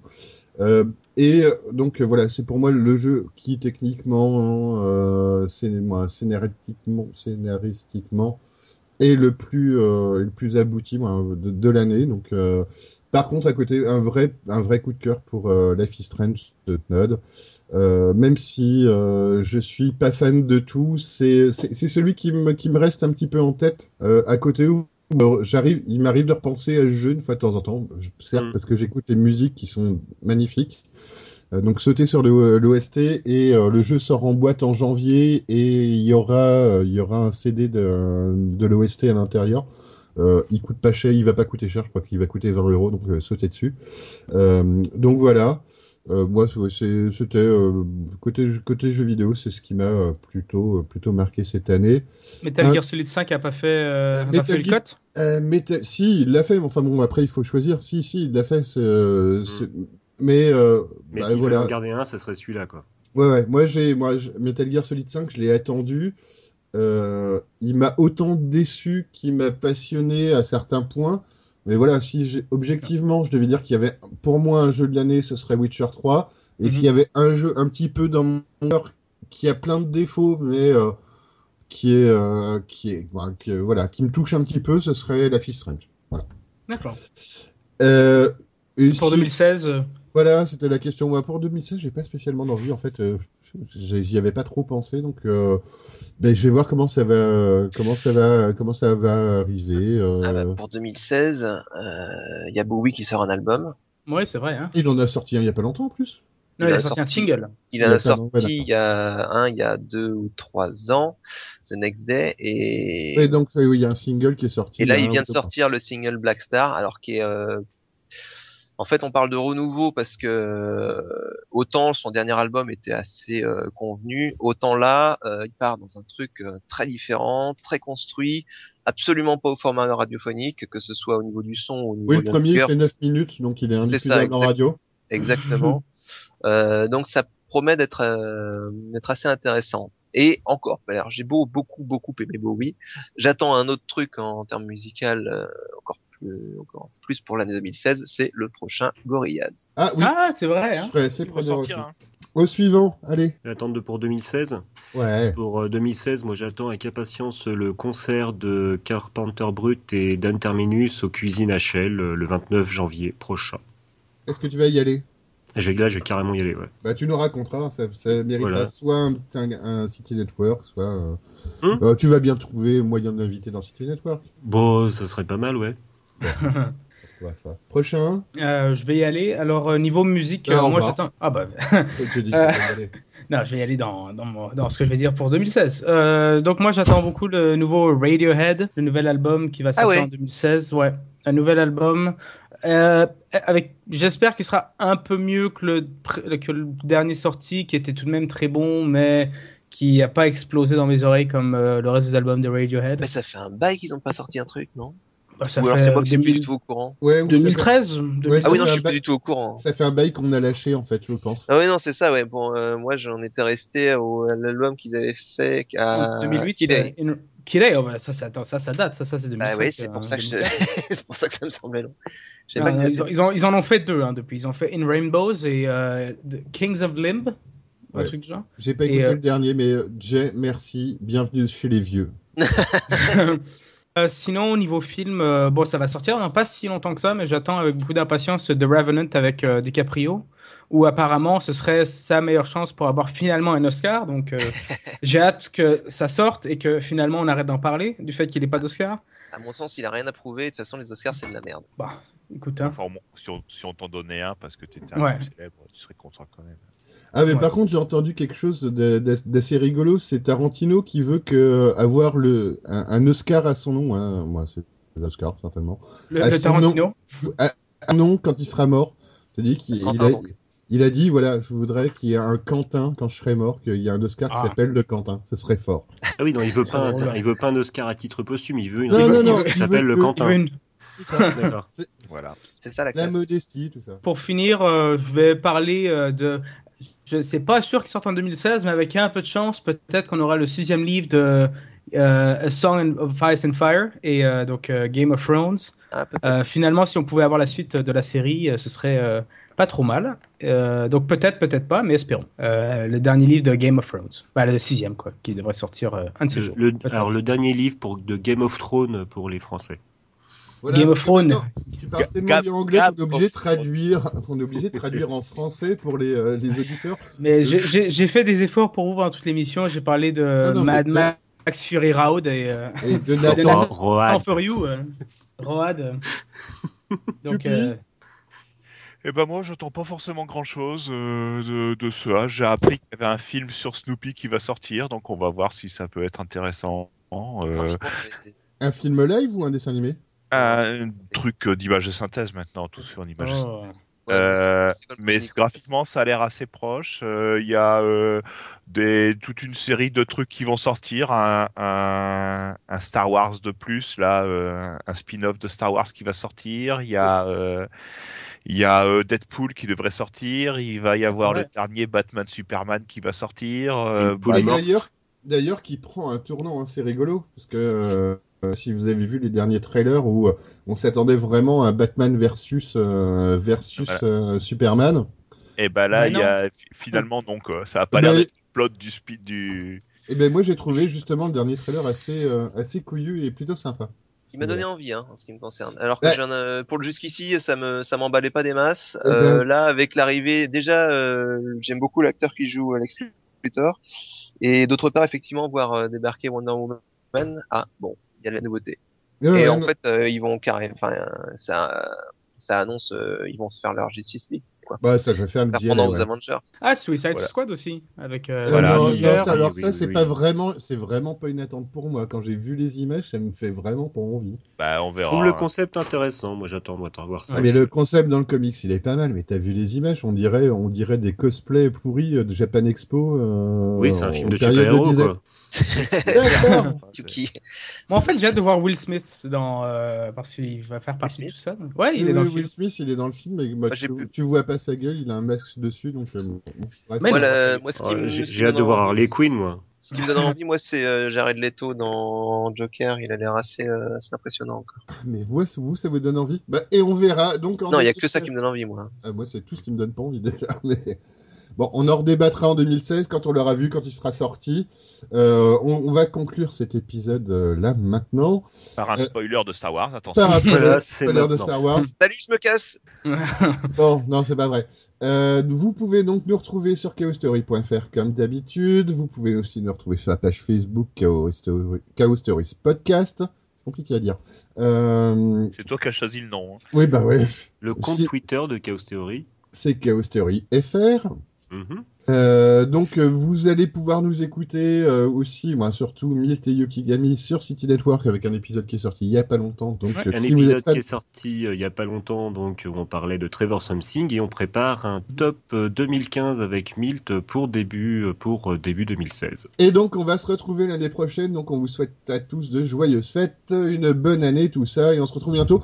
On aura peut-être une petite dernière présence où on enregistrera peut-être si jamais les gens l'ont vu euh, un petit débrief de, de Star Wars pour ceux qui l'ont vu Un mini théorie Mm. sur un mini théorie.